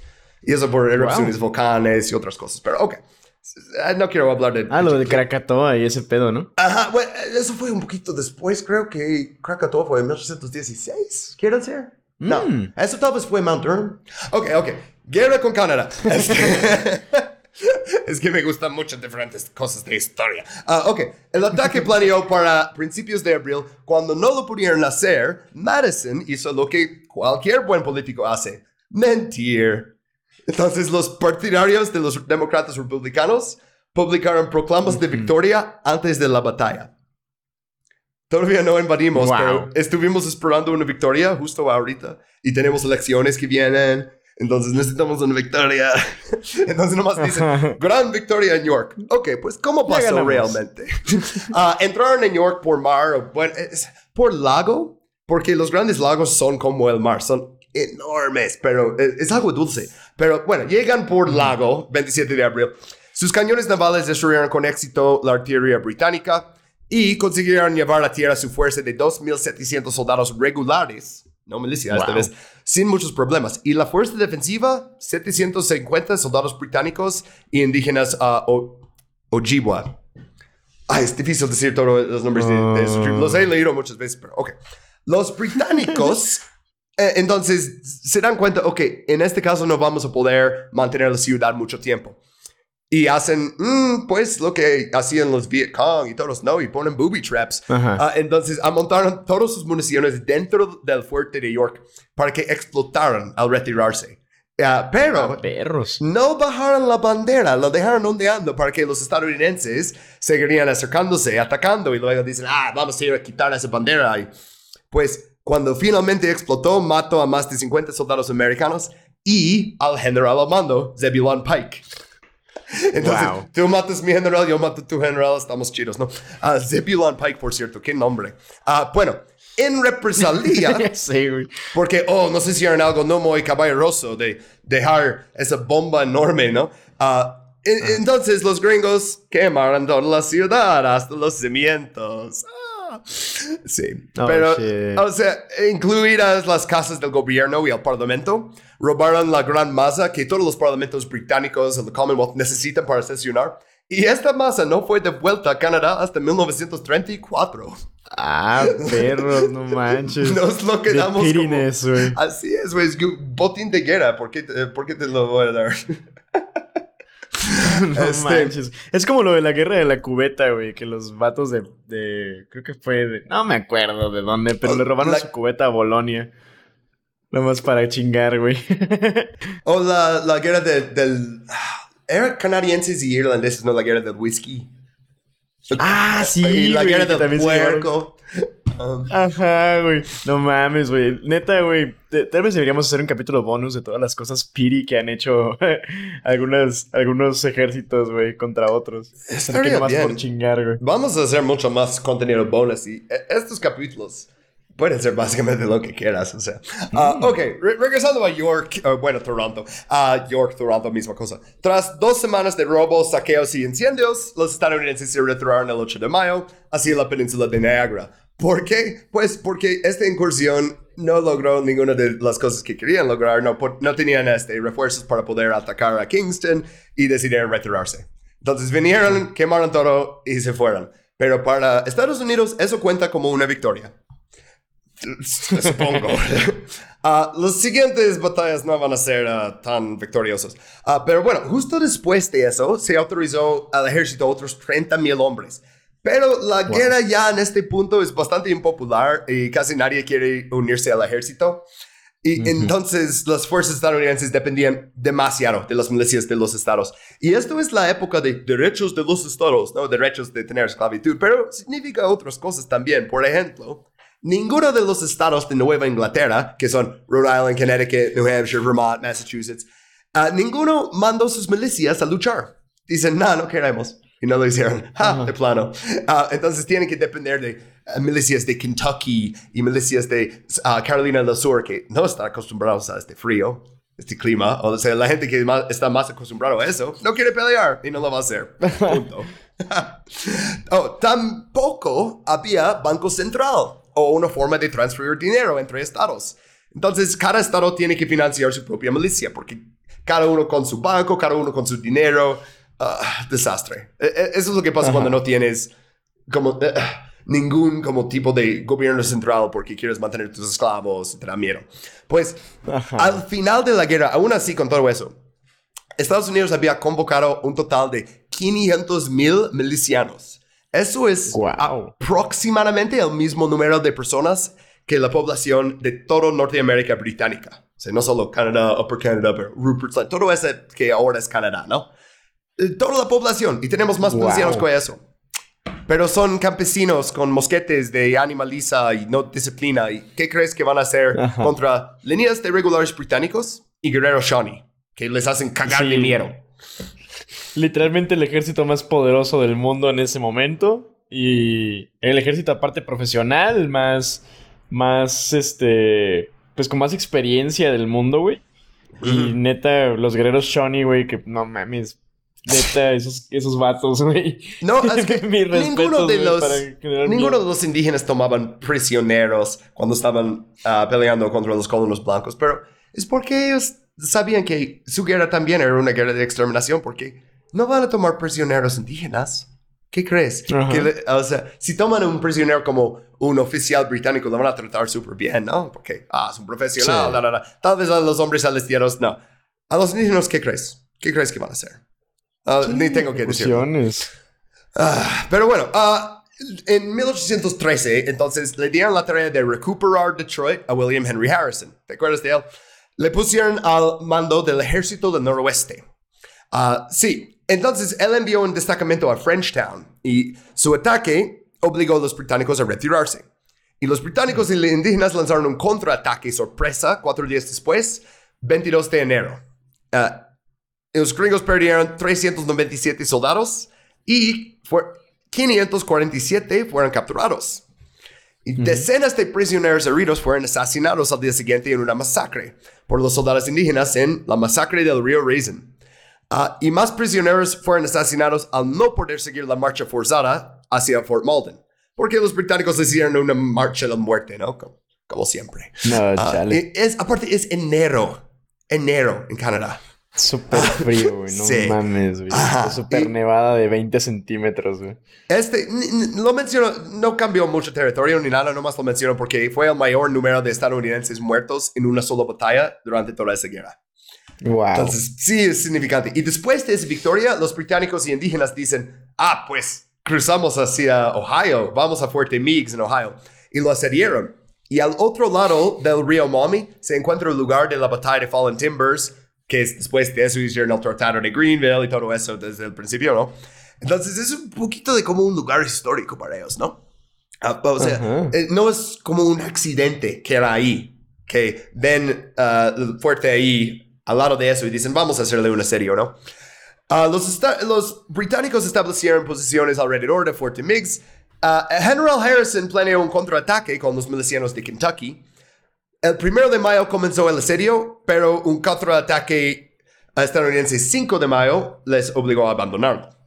Entonces, eh, con cuatro días de asedio, ¿no? Eh, no tanto, o sea, no, no pudieron llevarlo a largo plazo. Y para Estados Unidos dicen, mira, es una victoria porque, ok, intentamos invadirles y le fue mal, y nos invadieron y pudimos resistir el asedio, entonces victoria. Eh, es, es, es mucho de lo mismo de eh, este retrato de Washington famoso de cruzar el Delaware, eso fue en retiro. Ajá. Estaba corriendo. Y lo hacen el héroe que ganó una victoria. Estaba corriendo. Era el mejor en retirarse. No. Eh, eh, eh, ya. Pero sí, hubo una Sí, victoria importante en ese.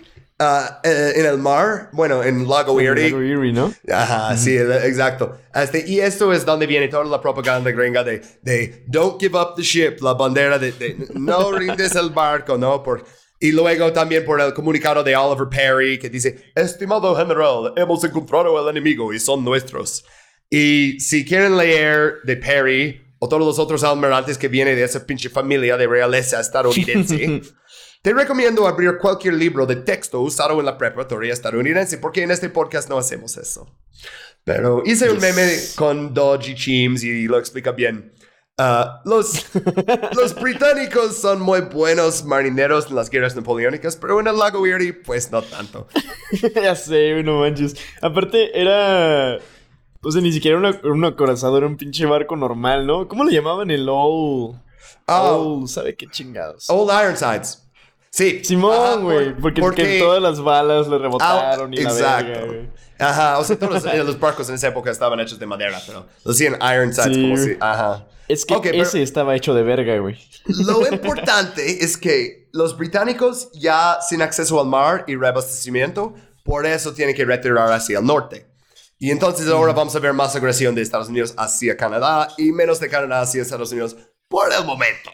Ah, este slide no momento. puse me- memes porque vamos a hablar de unas masacres y war crimes. Um, Yes. porque el británico, ah, el retiro británico por el Real Times empezó 27 de septiembre de 1813. Y Tecumseh no tuvo otra opción que ir con ah, Major General Henry Proctor. Y al parecer, Proctor aceptó el compromiso de retirarse solo hasta Moraviantown. Esto es un asentamiento de Lenape, o también se llama Delaware, pero un grupo indígena que originalmente viene de Nueva York, Filadelfia, por ahí. Pues ellos ya habían perdido su territorio hace mucho. Habían emigrado ahí desde Estados Unidos. Y por cierto, ellos fueron cristianos y no habían escogido un lado en este conflicto. O sea, no estaban ah, batallando con los británicos ni nada. Esos son inocentes y son cristianos, que para mí no es importante, pero para estos soldados, ah, sí. Ah, y es importante establecer eso por lo que está a punto de pasar. Si esto no es el primer capítulo que escuchas de Intervenciones Gringas, a lo mejor ya sabes. Ah, ok, pues Harrison no está feliz con el retiro británico de Ohio. Dice, no más se fueron así. No, no, tengo que perseguirles y derrocarlos en el campo de batalla dentro de Canadá. Y pues, hasta ahora, todas las noticias del ejército estadounidense en Canadá empiezan con masacre, ¿no? O derrota. Entonces necesita una victoria en el suelo canadiense para la propaganda, para seguir haciendo la guerra. O si no, mm, tal vez la gente ya no lo apoya. Y aunque mucha gente ya no lo apoya, pero aún menos, ¿no? Entonces, mil tropas montadas avanzaron a lo largo de, ah, de la orilla del lago hacia Detroit. Ah, y 2.500 soldados fueron llevados ahí a Amherstburg por los barcos de Perry, porque ya controlan el lago. Los estadounidenses encontraron ah, abandonaron tanto el fuerte Detroit como el fuerte Malden. Así que lo hicieron lo que hace cualquier buen ejército invasor. Incendiaron un pueblo sin razón alguna. Ni incendiaron esos fuertes. Eh, eh, Eso podría ser como, ok, no queremos que regresen, que usen los fuertes. No, van al, al pueblo y lo incendian. Um, sí. Chale. Ajá. Sí. O sea, lo único que yo aprendí de la guerra de 1812 en la escuela es, oh, don't give up the ship y, esas cosas. No, y Andrew Jackson es un héroe. Ah, pero en la escuela canadiense enseñan eso.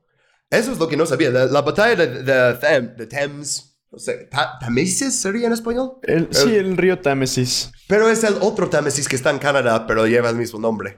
¡Ja! Ajá. Pues. Y tenemos otro en Connecticut también. Ay, no Wow. manches. Sí. Originales, ¿eh? No, no somos. ¿Sabes cuántos Springfields hay? Ah, entonces vamos a leer es- esta placa ahí porque los canadienses ah, pusieron el, el Fondo de Patrimonio de Ontario, específicamente pusieron eso. En septiembre de 1813, Estados Unidos ganaron control del lago Erie, cortando las líneas de suministro británicas con el este, obligando a los británicos a retirarse de la, la región del río Detroit. Entonces, el 5 de octubre de 1813, 3.000 estadounidenses, incluidos sus aliados aborígenes, derrotaron a 900 británicos, canadienses y nativos en este lugar, Moraviantown.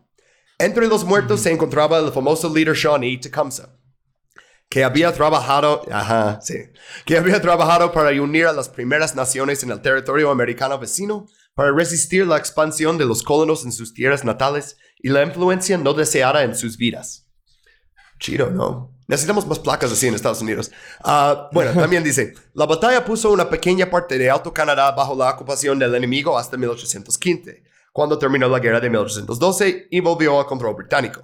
Sin embargo, el sueño de Tecumseh murió en gran medida con él, ya que la guerra solo retrasó la expansión estadounidense en el territorio indígena en Ohio, Michigan, Indiana y Illinois. Sí, o sea. ah, Los canadienses lo enseñan bien, neta. Eso es, es bien resumido de lo que pasó ahí.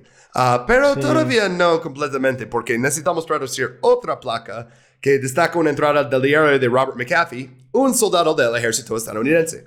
Y él escribió ah, el 7 de octubre, pasamos el día recolectando botín. El regimiento de regulares de Colonel Owens llegó y se hizo cargo del botín, y todo el ejército marchó, y prendimos fuego a la ciudad, poniendo la primera antorcha en la iglesia de Moravia, y consumiendo todo hasta las cenizas. Chido. O sea, ah, ganamos una batalla, entonces, para Vamos a hacer chingarnos mejor... absolutamente a todos. Porque, mira, necesito una victoria para los periódicos. Entonces, si quemo este pueblo y quemo este, su iglesia. Oh, ok. También los alistamientos de los milicianos de Harrison están a punto de expirar. Entonces, después de eso, no pueden presionar su ataque. De- dejó una fuerza pequeña de ocupación y se largaron. Vinieron, ganaron una batalla con muchos más soldados y ya los británicos ya no... Por la primera vez tienen ah, superioridad numérica y lo usan a buen efecto. Y luego, ¿qué Ajá. hacen? Queman una iglesia, queman las casas de unos indígenas. Matan No muchísima gente, güey. Sí. Sí, Sí. o sea. Masacre para los periódicos. Chido. Sí. Pues pasó eso en Irak también. Y Ah, sí. Y en. Bueno, en Corea y en... es, es básicamente lo que es este podcast. Es una lista muy larga de eso. O sea, ah, ok. Entonces, deciden, vamos a invadir Montreal. Porque Montreal era el centro de comunicaciones para todo Canadá. Ah, y esto también es French Canada. Best Canada. Este, pues, ah, les fue súper mal en Ontario aparte. Entonces ya es como vamos a atacar desde Nueva York hacia Montreal. Y a cargo de la invasión de Montreal estaban dos generales, Wade Hampton y James Wilkinson. Y estos dos se odiaban hasta el punto de no creer que sus ejércitos se apoyaron mutuamente en el combate. Wow. O sea, literal, tú llevas tu fuerza, haces tus cosas. Yo llevo mi fuerza, hago mis cosas. No quiero saber nada de ti. Chido. O sea, mm, entiendes, ¿no? Porque hicieron como ejército más federal y regulado después de eso, ¿no? Porque mira, Sí. Chihuahua. Por cierto, ¿quién era Wade Hampton? Según la enciclopedia de Carolina del Sur, su estado natal, puede haber sido el plantador más rico y uno de los mayores poseedores de esclavos en los Estados Unidos en el momento de su muerte. ¡Wow! Wow. Eh, sí, güey, a mí tam- también me caga, ¿no? Llevas tu ejército cerca de mí, ¿no? Ah, Wow, sí, güey. Y dime, es, es un héroe nacional. Eh, de hecho, no sabía bien su nombre, pero Hampton, creo que Hampton Roads, tal vez eh, se llama por él. Puede ser. No estoy tan, Mm. tan seguro. Ah, Hampton Roads, por cierto, es el ah, base de construcción naval. Ah, tendría que buscar si, es, si lleva su nombre por eso. Tal vez no. Pero en Carolina del Sur, tal vez. Yo nunca sabía de él antes. Eh, aparte, vamos a ver que tampoco le va bien. Para ser héroe nacional, Huevo. no- normalmente necesitas ganar algo. Wilkinson, por el otro lado, él tuvo no una victoria, ¿no? Ah, pero en un teatro de la guerra que no vamos a explorar hoy, ah, aceptó la rendición de fuerzas españolas en la zona de Mobile, Alabama. Eh, Les fue un poquito mejor ahí. Ah, después le mandaron a la campaña de St. Lawrence, que es esto para cap- capturar Montreal. Y pues, ah, mm, ah, bueno, más tarde en su vida, él era enviado de Estados Unidos a México durante la independencia de España. Y en 1821, este güey, Wilkinson, pidió una concesión de tierras en Texas para colonos blancos. Eh, todos estos vatos de esta guerra luego van y hacen imperialismo en otros lados. Sí, qué cabrón, ¿eh? O sea... Esto es como, esto Hay- es la, la historia de origen para muchas figuras Sí, muchas ramificaciones. Sí, porque, o sea, Andrew Jackson de eso, Winfield Scott de eso, eh, Wilkins, ah, muchos, muchos que empiezan en eso y luego van y hacen otra cosa aún más terrorífica, ¿no? Bueno, estos dos generales tenían 10.000 hombres entre ellos. Y esto era más que todas las fuerzas terrestres de Canadá Bajo, eh, ahora, Lower Canada, Upper Canada, ¿no? Aunque técnicamente esta parte que se llama Canadá Bajo está más al norte que la parte donde estuvimos antes. Ah, odio como Mm. dividieron eso los británicos. Pero podría decir lo mismo del Medio Oriente. Ah, los- eh, ok. Entonces, todas las fuerzas terrestres de Canadá Bajo, menos de esto. Pero obviamente no las van a utilizar a buen efecto. Una división descendería por el río St. Lawrence ah, desde el puerto de Sackett en el lago Ontario. Y la otra avanzaría hacia el norte desde Plattsburgh, Nueva York, en el lago Champlain. Donde, eh, en lugar de Champi, nuestro propio monstruo de Loch Ness, pero en el lago Champlain. Ah, las, las dos divisiones se unirían frente a la ciudad para el asalto final. Ah, ok, hablamos de sus derrotas entonces. Wade Hampton fue derrotado. sí, ya sabes cómo va a ir eso, ¿no? Ah, fue derrotado en la batalla de. ah, oh boy, French name. Chateau. Oh, Chateauguay. De Chateauguay. Chateauguay. Chateauguay. este, ah, 26 de octubre de 1813. 2.600 soldados perdidos frente a una fuerza de mil defensores británicos. En su mayoría Wow. Voluntarios francófonos, otra vez comerciantes de pieles franceses, ganándole al ejército, y en esta vez profesionales, ni siquiera milicianos. Ah, y también a guerreros Mohawk que habían unido a los británicos. Ah. Wilkinson, mientras tanto, fue derrotado en la batalla de Chrysler's Farm. Sí, este Chrysler. Ah, mismo Oh, parte de wow. Sí, en la batalla de Chrysler Farm, 11 de noviembre de 1813, 8 mil hombres bajo su ah, Oh. mano derrotadas por 900 defensores. ¡Wow! O sea, Gua- un... Emotional damage.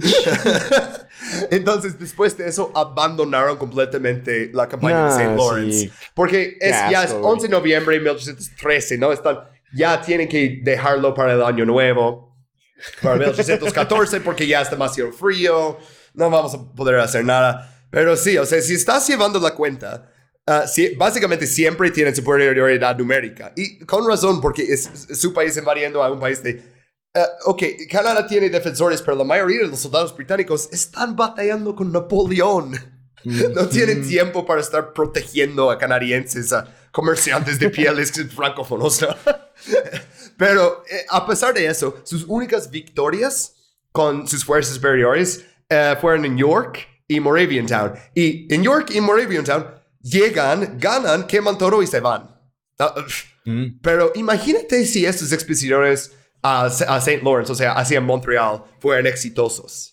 Porque la verdad es que Montreal sí fue un buen blanco, porque rompes Montreal, tomas bajo tu control, ya no tienen Ujú. acceso a, a- a hablar con los británicos, ya no pueden pedir refuerzos, muchas cosas. Es, es bastante importante. No lo lograron hacer, ah, pero imagínate, ¿no? Yo creo que Canadá sería parte de Estados Unidos hoy en día. O sea, literal. Sí, muy posible, güey. La, la verdad es que sí sería, sí hubiera sido muy posible.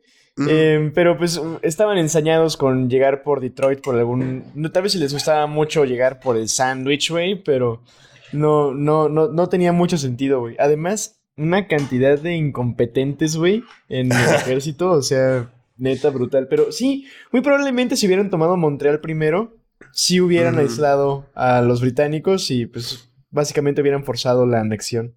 Completamente Sí, o, de o por lo menos como algo en negociación, como, ok, nos quedamos con esta parte o tendríamos como otro estado y no, es imposible saber exactamente qué hubiera pasado. Sí, güey. Eh, menos una cosa que estoy 100% seguro. Tendríamos muchísimas más masacres que explorar en este capítulo.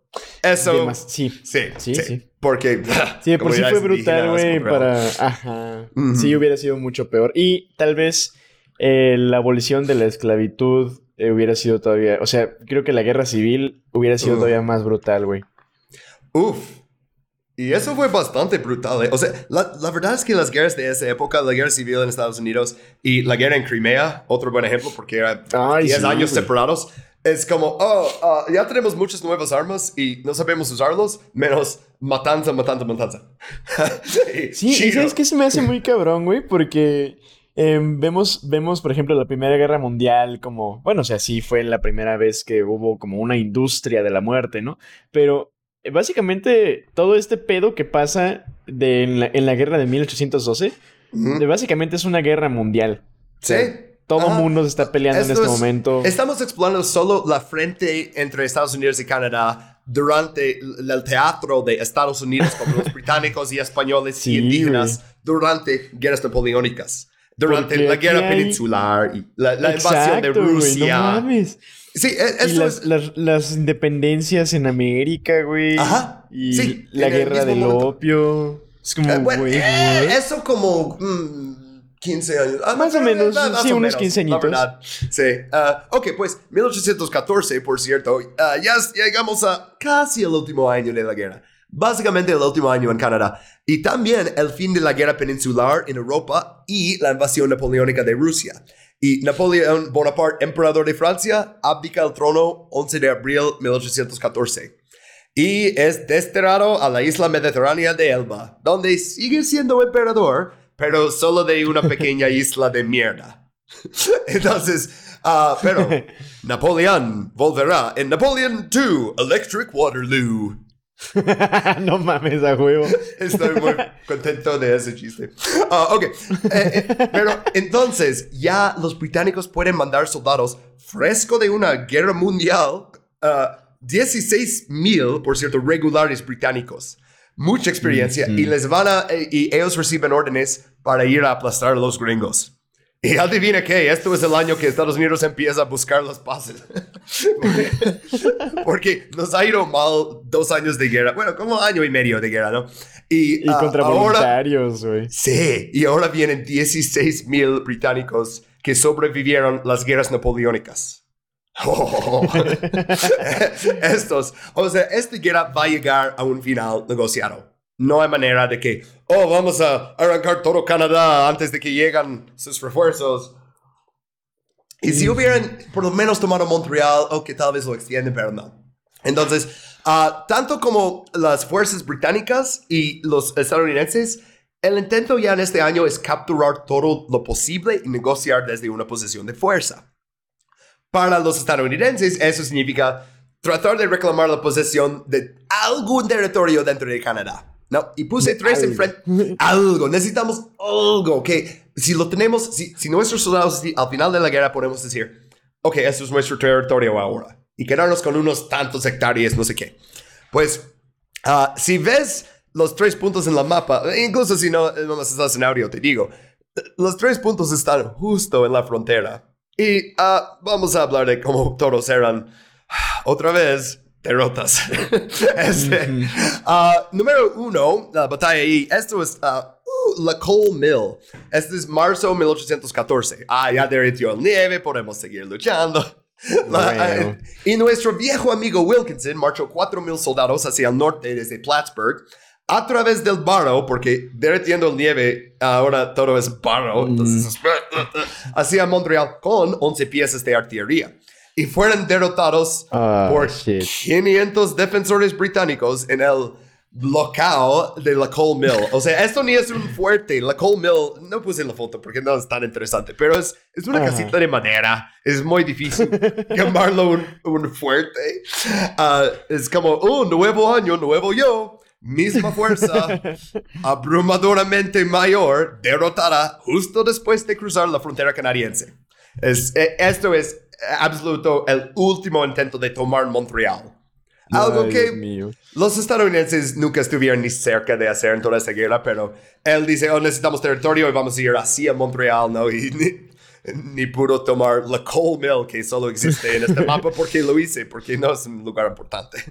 Ah, segundo enfrentamiento en la mapa, el número 12, es Lundy's Lane. Y también se conoce como la Batalla de las Cataratas de Niagara. Y si miras el mapa puedes ver por qué está justo en la línea internacional que separa el oeste de Nueva York y Canadá con las mayores cataratas en Norteamérica. Y tengo esta imagen mental de esos tipos ah, que van por las cataratas en barriles disparándose unos a otros con mosquetes. y sé que eso no es históricamente exacto, pero... Pero se no sé, vale me- soñar. Ah, ¿te imaginas? Pero ok, julio 1814. ah, lo que realmente ocurrió, los gringos capturaron Fort Erie justo antes de eso. Eso es punto 3 en la mapa. Y continuó avanzando hasta el río Chippewa y ocuparon Queenston. ¿Te acuerdas de Queenston? Altos de Queenston, pr- parte como slide 4, algo así. Al principio de esto, que fueran derrocados ahí porque les metieron dentro del, del río y escarpo, ¿no? Y los soldados negros les derrocaron. Pues ahora ocupan Queenstown. ¡Yay! Tenemos territorio dentro de Canadá.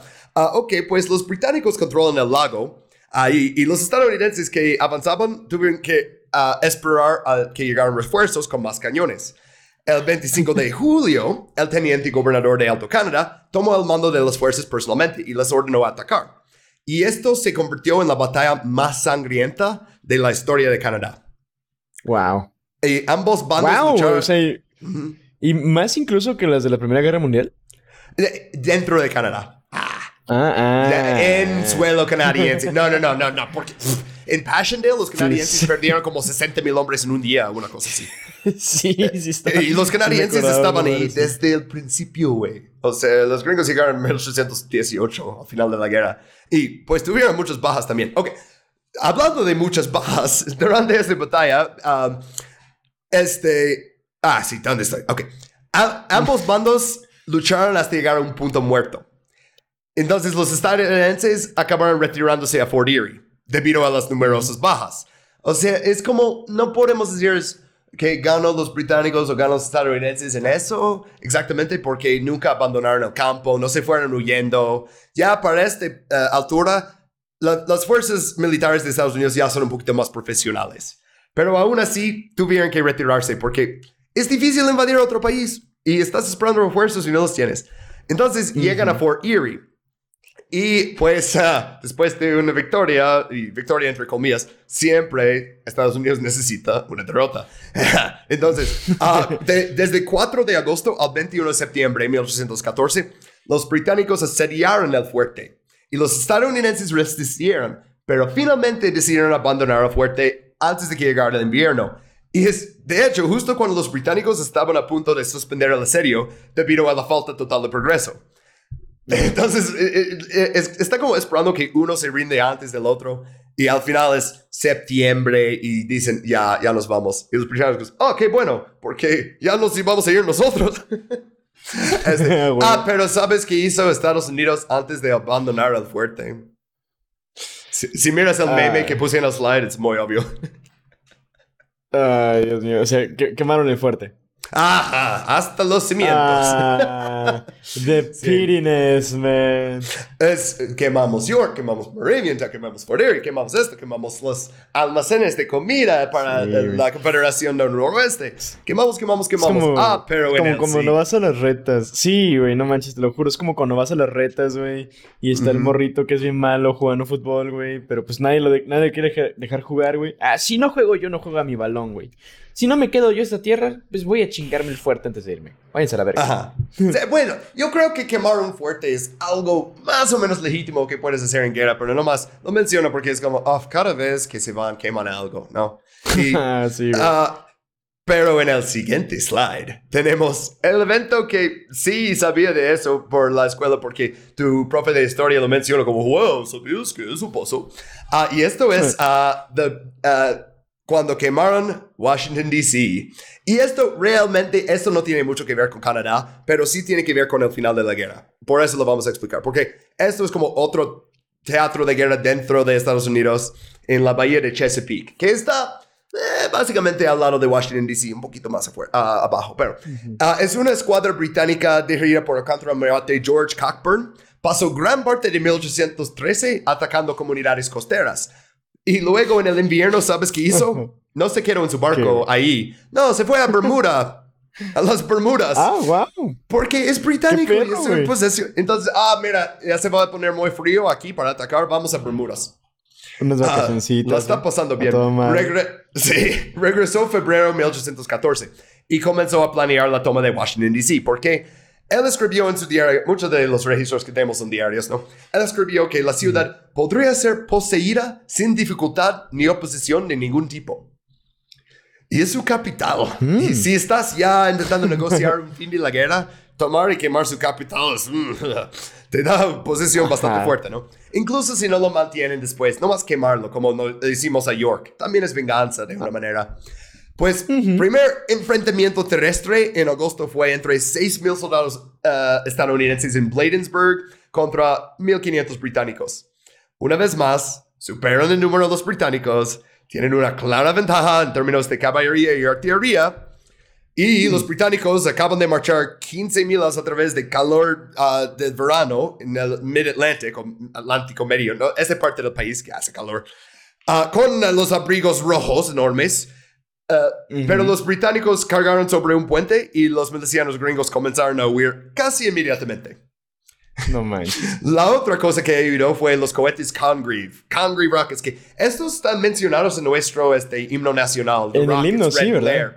Sí, porque estos, la verdad, no tienen mucho uso como para eh, provocar bajas y todo eso. No, es, es para asustar a la gente. Porque hacen mucho ruido, hacen mucha flama y están... No, y, y la gente en ese entonces no sabía cómo era estar bajo artillería, ¿no? De, de esa velocidad y pues sí, vas a espantar a la gente, ¿no? Entonces, James Madison salió de la Casa Blanca con dos pistolas para ver la batalla desde una colina. Y él escribió, nunca hubiera creído que existiera una diferencia tan grande entre las tropas regulares y una fuerza de milicia si no hubiera presenciado las escenas de este día. Carnal, por favor. Ajá, porque es que el Cockburn tenía razón, o sea, eh, ve que, ok, tienen todos sus soldados regulares en Baltimore y sí pudieron defender Baltimore, sin, sin divagar en eso, pero dice, pero el capital, nada, milicianos, va a ser fácil. Él, por cierto, ah, se fue a, a un periódico que ah, habían escrito muchos artículos malos de él. Simón, Simón, Simón. ¿Sabías ese detalle, no? Que dice a, a- a sus soldados, quémalo hasta los cimientos. Y dice, no, porque hay casas aquí, no queremos lastimar a las casas. Y dice, ok, Dice no. quita Pero qué la a letra... las. Ajá, sí, quita la letra C de la imprenta para que no publiquen nada de mí. Ahí también destruyen todo, no, este, ah, ah, en eso, este, rompe eso, rompe eso. No, como, no, pero como Sí. vamos, a, vamos a eh, destruir el lugar y quitar todos los Cs. Eh, o sea, imagínate ser así. No, estás asediando al capital ahí dices, no voy a quemar este lugar, pero quiero dejar mi marca. Lo que le preocupa, güey, al chile. Y te acuerdas que dije, oh, es el final de la guerra, están intentando agarrar territorio. Pues los británicos también. Otra invasión británico de Estados Unidos, The Battle of Plattsburgh, Plattsburgh, Nueva York, 11 de septiembre. Otra ¡Ah, vez. wow! 1814. Ah, y puse aquí la- los que están en los memes son ah, Teniente General Sir George Prevost y Capitán George Downey. Oh, y también Gretchen Wieners la dejé ahí porque no tenía otro comandante. eso. Pero no sé si alguien que nos escucha conoce Plattsburgh. Ah, es un pueblito bastante chiquito. Ahí está una de las universidades de State University of New York en Plattsburgh. Y tenía amigos ah, que estudiaban ahí y fui a visitarlos varias veces, ¿no? Por eso yo conozco ese lugar. Y fuimos una vez ah, como al centro y vi una placa sobre esta batalla. Y yo, batalla de Plattsburgh. ¿Qué pasó? Y dice, ah, sí, en la guerra de 1812 Canadá nos invadió aquí. Yo, ¿qué? O sea, Wow. me sorprendió mucho. Y literal, soy de Nueva York y te enseñan mucha historia de tu estado y de tu ciudad. O sea, en dónde naces, ¿no? O sea, si eres de Michigan, vas a aprender cosas de Michigan y así. Pues yo nunca aprendí de eso. Ah, Wow. ah, hubo, por cierto, hubo dos otras batallas en suelo canadiense, justo en eso, en Cooks Mills, Malcolm's Mills, fueron escaramuzas. O sea, esto ya es uh, unas bajas, quemamos toda la comida y vamos. Y porque Ajá. ya están negociando un fin de la guerra. Entonces ya no vamos a ver como batallas grandes en el suelo canadiense, pero sí hubo dos más. Entonces los menciono para que no me rosticen en los comentarios tanto. Ah, pero bueno, muchos ah, contratos de alistamiento de los soldados estaban terminando otra vez, porque normalmente los contratos eran por un año, por eso tienen este problema cada año, ¿no? Y Sí. básicamente ambos bandos están contentos de dispararse desde lejos de vez en cuando y ya, como, ah, mira, hay un regimiento de británicos ahí, vamos a ir a disparar, ok, ya vamos. O sea, no, no vamos a intentar como, ajá, sí, y ya, o sea, pot shots, y ya. Ah, pero los británicos justo habían quemado el capital de Estados Unidos, entonces les dio un poquito de, de huevos, ¿no? De, ah, vamos a tomar un poquito más, porque eh, les acuerdo, Reino Unido no es un héroe en esta historia, es un país expansionista contra otro país expansionista. ¿Qué quieres de ellos? También quieren territorio, ¿no? Quieren la posición más fuerte al fin de la guerra. Pues Prevost llegó a Plattsburgh 6 de septiembre y no presionó su ataque de inmediato porque quería esperar apoyo naval y no tenía buena inteligencia sobre defensas estadounidenses. Los estadounidenses lo ven y pues, como digo, no van a lanzar todo un ataque frontal, pero no, lo hostigaron a... eh, algo que hicieron que me parece bastante interesante. Ah, tomaron balas de cañón y los calentaron al rojo vivo y los lanzaron Oh. a su cuartel general. Y después de varios de esos, porque no son... ah, es difícil atinarlo, pero si los, lo haces todo el día, terminas incendiando su cuartel. Y es lo que hicieron. Pero, ok, los barcos de Downey, esos llegaron finalmente 11 de septiembre. Pero, tristemente para los británicos, fueron derrotados porque ya viendo la fuerza terrestre, Estados Unidos había puesto como más defensas ahí. Y este, Downey murió también en el ataque. Entonces perdieron su, su moralte. Uh, Prevost abandonó el ataque por tierra y se retiró a Canadá. Y la verdad, yo creo que incluso si Plattsburgh hubiera sido capturado, las tropas británicas no podrían ser abastecidas ahí sin control del lago. Entonces era, oh, lo vamos a tomar uh, a ver si termina la guerra en estos días y si no, la, verdad es... No, pues ya. Ajá. Ajá, como que fue para ver si les daban un como aumento, una madre así, güey. pues, por haber tomado algo. Durante eso ya hay delegados estadounidenses y británicos en Gante, en lo que antes era Reino de los Países Bajos, creo que hoy Gante está dentro de Bélgica, pero antes era... Sí. Es que Europa en esa época es un desmadre. pero, ok. Era, eh, Flanders. Flandes. Eh, eh, pero eh, ese era el reino después, ¿no? Que unió Flandes con este... Ay, no me acuerdo, güey. Holanda, creo.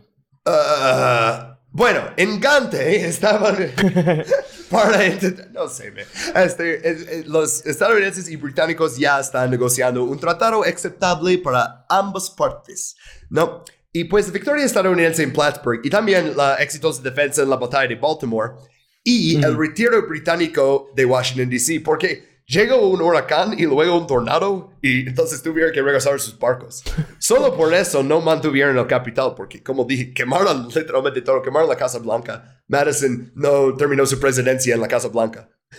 o sea, Uh. pero sí, o sea, eh, este, el día siguiente de, de eso fue la batalla, la, la batalla de Baltimore.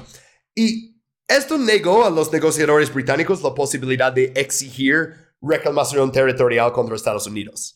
Porque tienen la base de eso, de, de, ah, en latín, uti possidetis, ¿no? Es, con- es como conservar el territorio que tienen al final de sus hostilidades. Los británicos no pudieron tomar Plattsburgh, no pudieron tomar Baltimore, no pudieron mantener Washington, D.C. Estados Unidos cada vez que cruza Canadá terminan un masacre para todos. Ah, entonces, ¿cómo es el tratado de paz? ¿Qué, qué van a intercambiar? Ah, pues, eh, nada. Nada. O sea, 24 de diciembre de 1814, representantes británicos y estadounidenses firmaron el Tratado de Gante, poniendo fin a la guerra de 1812. Pero es Nochebuena 1814, las noticias no van a llegar a nadie por meses y va a haber más batallas en esta guerra. Pero, Afortunadamente para nosotros, no en Canadá. Eso ya. Ah, según los términos del tratado, todo el territorio conquistado por un lado u otro debía ser devuelto. Y se planificaron comisiones para establecer los límites de Estados Unidos y Canadá. Nunca habían puesto una frontera. O sea, e-, era una de las cosas en el tratado para terminar la, la revolución que dice, ahí luego, ahí luego definamos bien cuál es la frontera. Y es como si al final, oh, el territorio conquistado suena como mucho. No, es como, ah, mira, todavía controlamos como este fuerte chiquito en, en tu lado. Es como, Ah, eh, nada mayor, ¿sabes? Ajá. Hasta este el día de hoy, pues ya ves que tienen una, una disputa fronteriza, que hay un, hay un faro, güey, que tienen que haber una persona de Canadá durante todo el año, güey. Y que llegó un güey y plantó una bandera estadounidense. O sea, tienen un conflicto todavía por esas mamadas, güey. Sí, pero el tratado, por cierto, ¿te acuerdas de las cuestiones marítimas que habían iniciado el conflicto uh, y que fueron resueltos antes de la guerra? No mencionó nada de eso. O sea, en el tratado. No oh. dicen, ya no vamos a hacer impressment de sus marineros porque ya lo habían dejado. Ya no vamos a comprar impuestos porque ya no lo estaban haciendo. Es como, mira, eh, justo terminamos una guerra mundial. Ustedes no quieren esa guerra porque no lo pueden ganar. Nosotros no queremos esa guerra. Fin.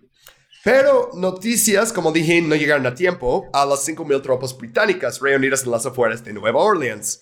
Entonces, 8 de enero de 1815, Uh, fueron uh, decidieron atacar a la ciudad y fueron rechazados por 4.000 defensores dirigidos por Mayor General Andrew Jackson.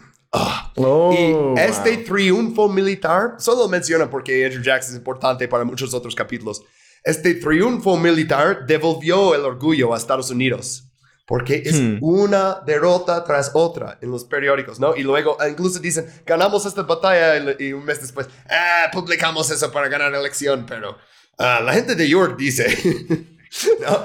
Ah, por cierto, ¿por qué Andrew Jackson ganó esa defensa de Nueva Orleans? ¿Por qué los británicos olvidaron sus escaleras? No y, los, y no pudieron atravesar las defensas, entonces están disparando hacia abajo o sea, los intendentes, más que los generales, ganan o pierden batallas. Si no tienes las cosas que necesitas, ya. Severo, güey. Lo menciono también porque Andrew Jackson ah, había estado ocupado durante ese. Y no luchando contra británicos, sino cometiendo genocidios contra los Creek, sus ex aliados. Ah, después del tratado, todas las fuerzas británicas abandonaron el Golfo de México excepto un solo teniente coronel y su fuerza del oeste español de Florida, lo que hoy se llama como el Panhandle, esa parte, ¿no? Les dijo a los indígenas que el Tratado de Ghent garantizaba la devolución de todas las tierras indias perdidas durante la guerra de 1812, incluidas las tierras de los Creek en Georgia y Alabama. Entonces ya lo estás diciendo, Andrew Jackson no tiene derecho de clamar ese territorio porque en el tratado dice que no que todo tiene que ser devolvido. Como, ah, olvida qué pasó esto. Pues entregó el fuerte a los esclavos fugitivos y los seminolas que había reclutado originalmente para incursiones en territorio estadounidense, pero nunca los hizo. Pero se corrió la voz en el suroeste uh, sobre el fuerte y los blancos lo llamaron el fuerte negro, ¿no? Porque ahí estaban esclavos fugitivos y indígenas. Y pues...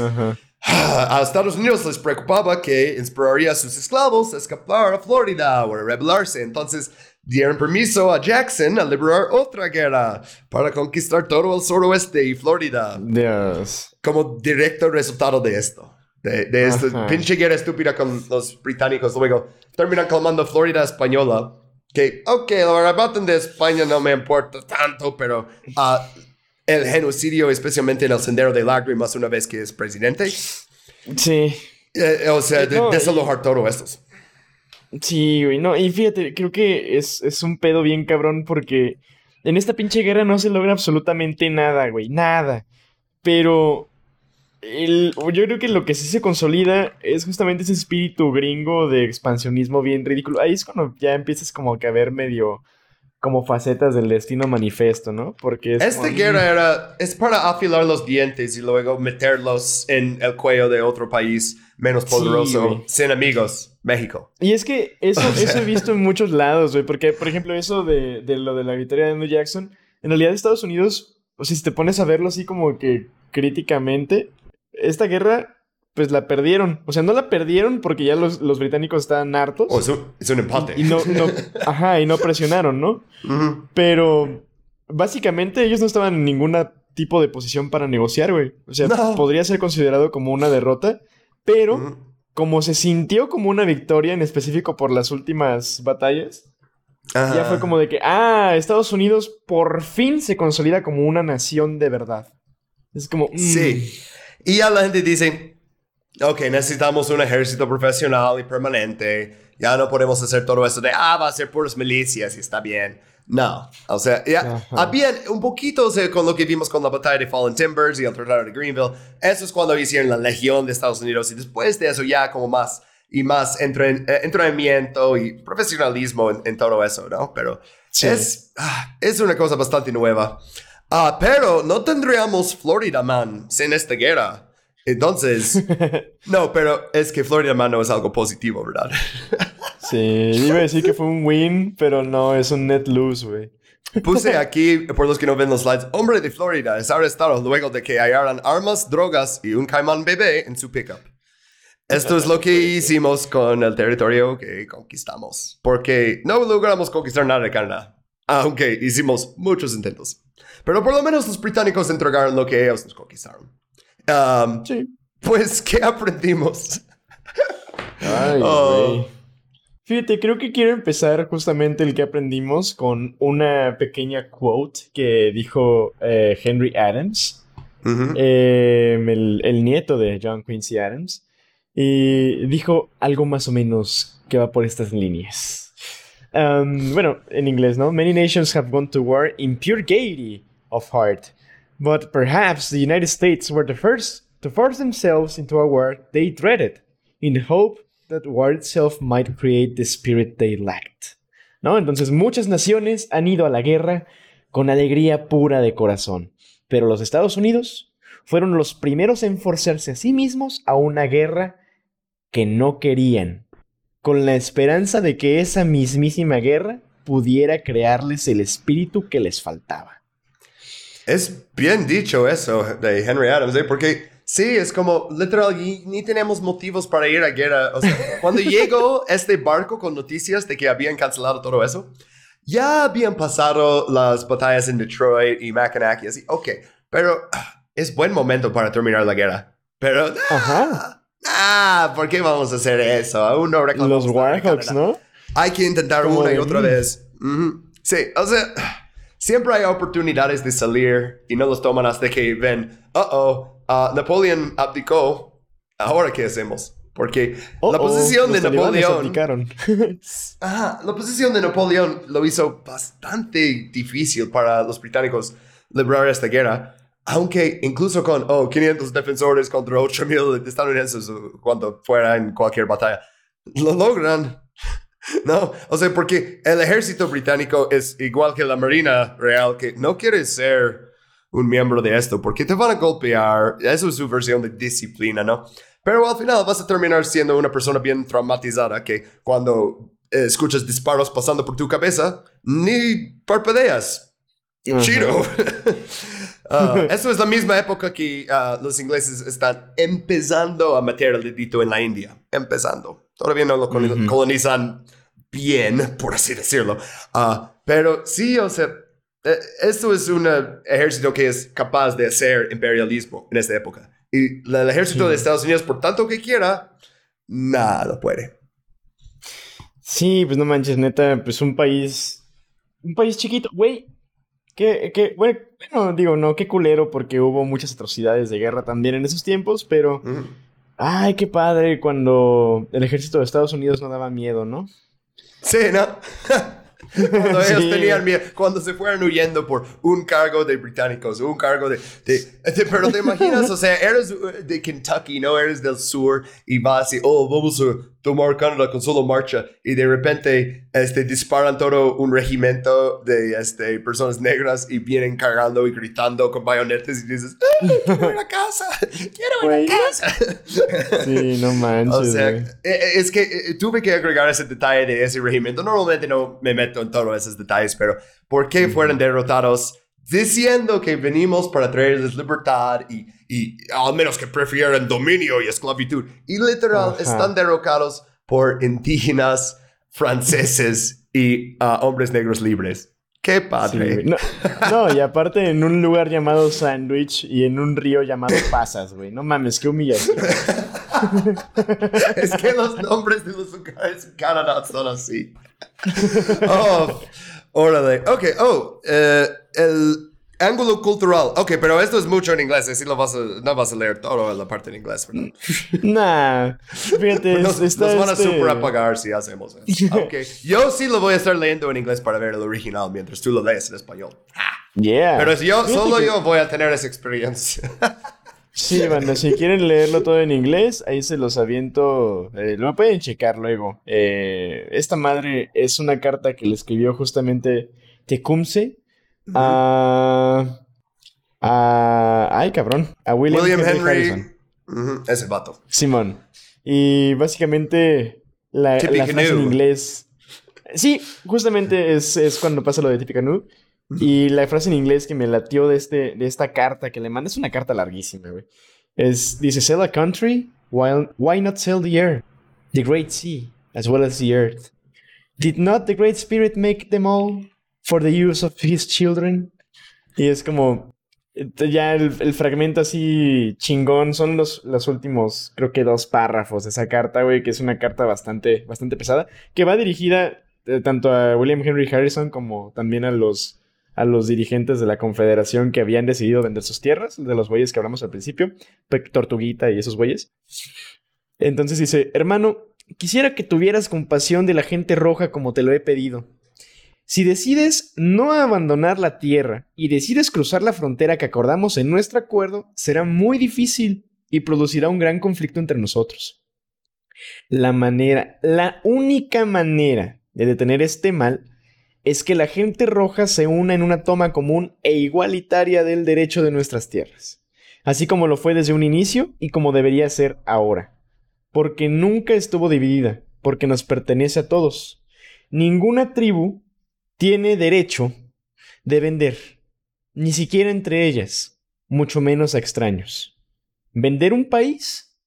¿Por qué no vender el aire? ¿O el gran mar? ¿O de una vez la tierra misma? ¿Que no el gran espíritu creó todo esto para el uso de sus hijos? ¿Cómo podemos confiar en la gente blanca? Tenemos buenas y justas razones para creer que tenemos bases para acusar a los americanos de injusticia, especialmente cuando tan grandes actos de injusticia han sido cometidos sobre nuestra raza, actos que ni siquiera mencionan, ni siquiera reflexionan sobre ellos. Eso de vender de una vez la tierra misma, creo que Elon Musk está trabajando en eso con Jeff Bezos. Ay, maldito. Ahora mismo. Pero esta parte al final de actos que ni siquiera mencionan, ni siquiera reflexionan sobre ellos. Ajá, es muy importante que los países admiten sus genocidios. O sea, fue un paso importante por Alemania admitir eso, ¿no? Ah, sería Sí. un paso muy importante. O sea, hace dos años, 2020, Estados Unidos reconoció el genocidio armenio. Turquía aún sigue negándolo, ¿no? Pero Estados Unidos por lo menos reconoció el genocidio de alguien más, porque ya quería este, chingarle un poquito a Turquía y eh, toda, la, toda la Guerra Fría no habían dicho nada. Sí. Lo mismo como que reconocieron al Khmer Rouge hasta- eh, eh, como el representante a a la ONU hasta 1992. Oye, hasta los tardan- canadienses, güey. Ajá, pues sí, es que si vamos a hablar de genocidios de indígenas eh, en un capítulo sobre Canadá, pero Canadá, la neta es que están ah, reflexionando un poquito más que Estados Unidos, pero siguen encontrando cuerpos de niños indígenas bajo de iglesias. Ah, y si buscas, eh, no quiero divagar en eso en este capítulo, pero si, quieres buscar este, los Starlight Tours, eh, suena como, uh, tours bajo la luz de las estrellas. No, eso es cuando la policía en Saskatchewan llevan indígenas sin una chamarra a un lugar muy lejos y le sacan de la patrulla y le dejan congelar ahí. Y luego dicen, ah, a lo mejor estaba borracho. Esto no es algo que Ah. pasó hace 200 años. Busca los artículos, es muy Sí, reciente. eh, entonces sí, todos los países en esto, menos tal vez la Confederación de Noroeste, porque ya no existe, pero tienen que reflexionar sobre los actos horribles que hicieron en eso. Y al final, para lograr absolutamente nada, el territorio se queda el mismo entre eh, Estados Unidos y Reino Unido. Chido. Qué bueno que quemamos este ah, pueblo de indígenas cristianos que no tomaron lado. Que matamos un chingo de gente y al final aquí no pasó nada. Ajá. Este, el siguiente capítulo será. Bueno, el siguiente capítulo será sobre Venezuela. Y tenemos, eh, es que creo que alguien más justo se unió mientras estuvimos grabando Oh. eso. Y quiero Uh. ver. Oh, y mira, sí está en el nivel de que tenemos que decir su nombre. Entonces, a ver. Ok, nuestros shoutouts, tengo el Patreon abierto también, son Dr. Luis Yáñez ah, Guerra, Edville, Rodrigo Restrepo y Romina Parrish. Gracias especialmente a ustedes por apoyarnos. Y pues gracias a todos los demás por apoyarnos en el, el otro nivel de Patreon. Y por cierto, si no hicieron caso al anuncio de Patreon que metimos al capítulo, tenemos esa cosa que se llama Patreon y ahí pueden encontrar capítulos bonus donde hablamos de cosas. No, no vamos a poner una invasión de un país latino detrás de un paywall. No te preocupes, si eres de Guatemala o no, no importa dónde, este capítulo vas a poder escuchar gratis. Pero si quieres escucharnos eh, explorar otras cosas del imperio estadounidense, por ejemplo, tenemos Bonus. unos de como ah, Bob hizo uno que eh, la verdad tuvo muchas más vistas que el mío el mes pasado. De, este, de, de, ah, los gringos que inspiraron el nazismo. Yo hice uno sobre las guerras en las minas en West Virginia. Hicimos varios. Este, Sí, ah, llevamos cuatro bonus. ah, y, va- y vamos a hacer varios más que no no Yes. todavía son cuatro. Planeados más pero ah no queremos decirles cómo Ah, se bueno. hace el, el chorizo. Ah, algo más que necesitamos decir antes de irnos Ah, parte del Shadow, de parte de eso, nuestras redes. Ah, sí. Hazlo, Mm. hazlo. Ah, excelente, banda. Pues me pueden encontrar en absolutamente todas las redes sociales como arroba bobsalcoatl. Y eh, ya, los quiero mucho. Jeremy. Ah, me pueden encontrar en el canal de YouTube Intervenciones Gringas, mismo nombre que el podcast, porque yo no soy nada más original que los vatos que pusieron Real Tamesis a Tres Ríos. este, ah, y el show también tenemos sociales, tenemos Instagram, Intervenciones Gringas Podcast, Twitter, creo que somos Gringas Pod o algo así. Ring Spot. No, Sí, güey. eh, Bob, Bob maneja el Twitter, si no es obvio. Yes. Yo manejo el Instagram y subo como un meme por mes, pero nos pueden seguir ahí, banda. Muchas gracias por escucharnos. Gracias, Bob, por hacer ah, este podcast conmigo. Nos vemos Un semana. placer. Nos vemos, carnales. Hasta luego. Bye. Y apagar esto.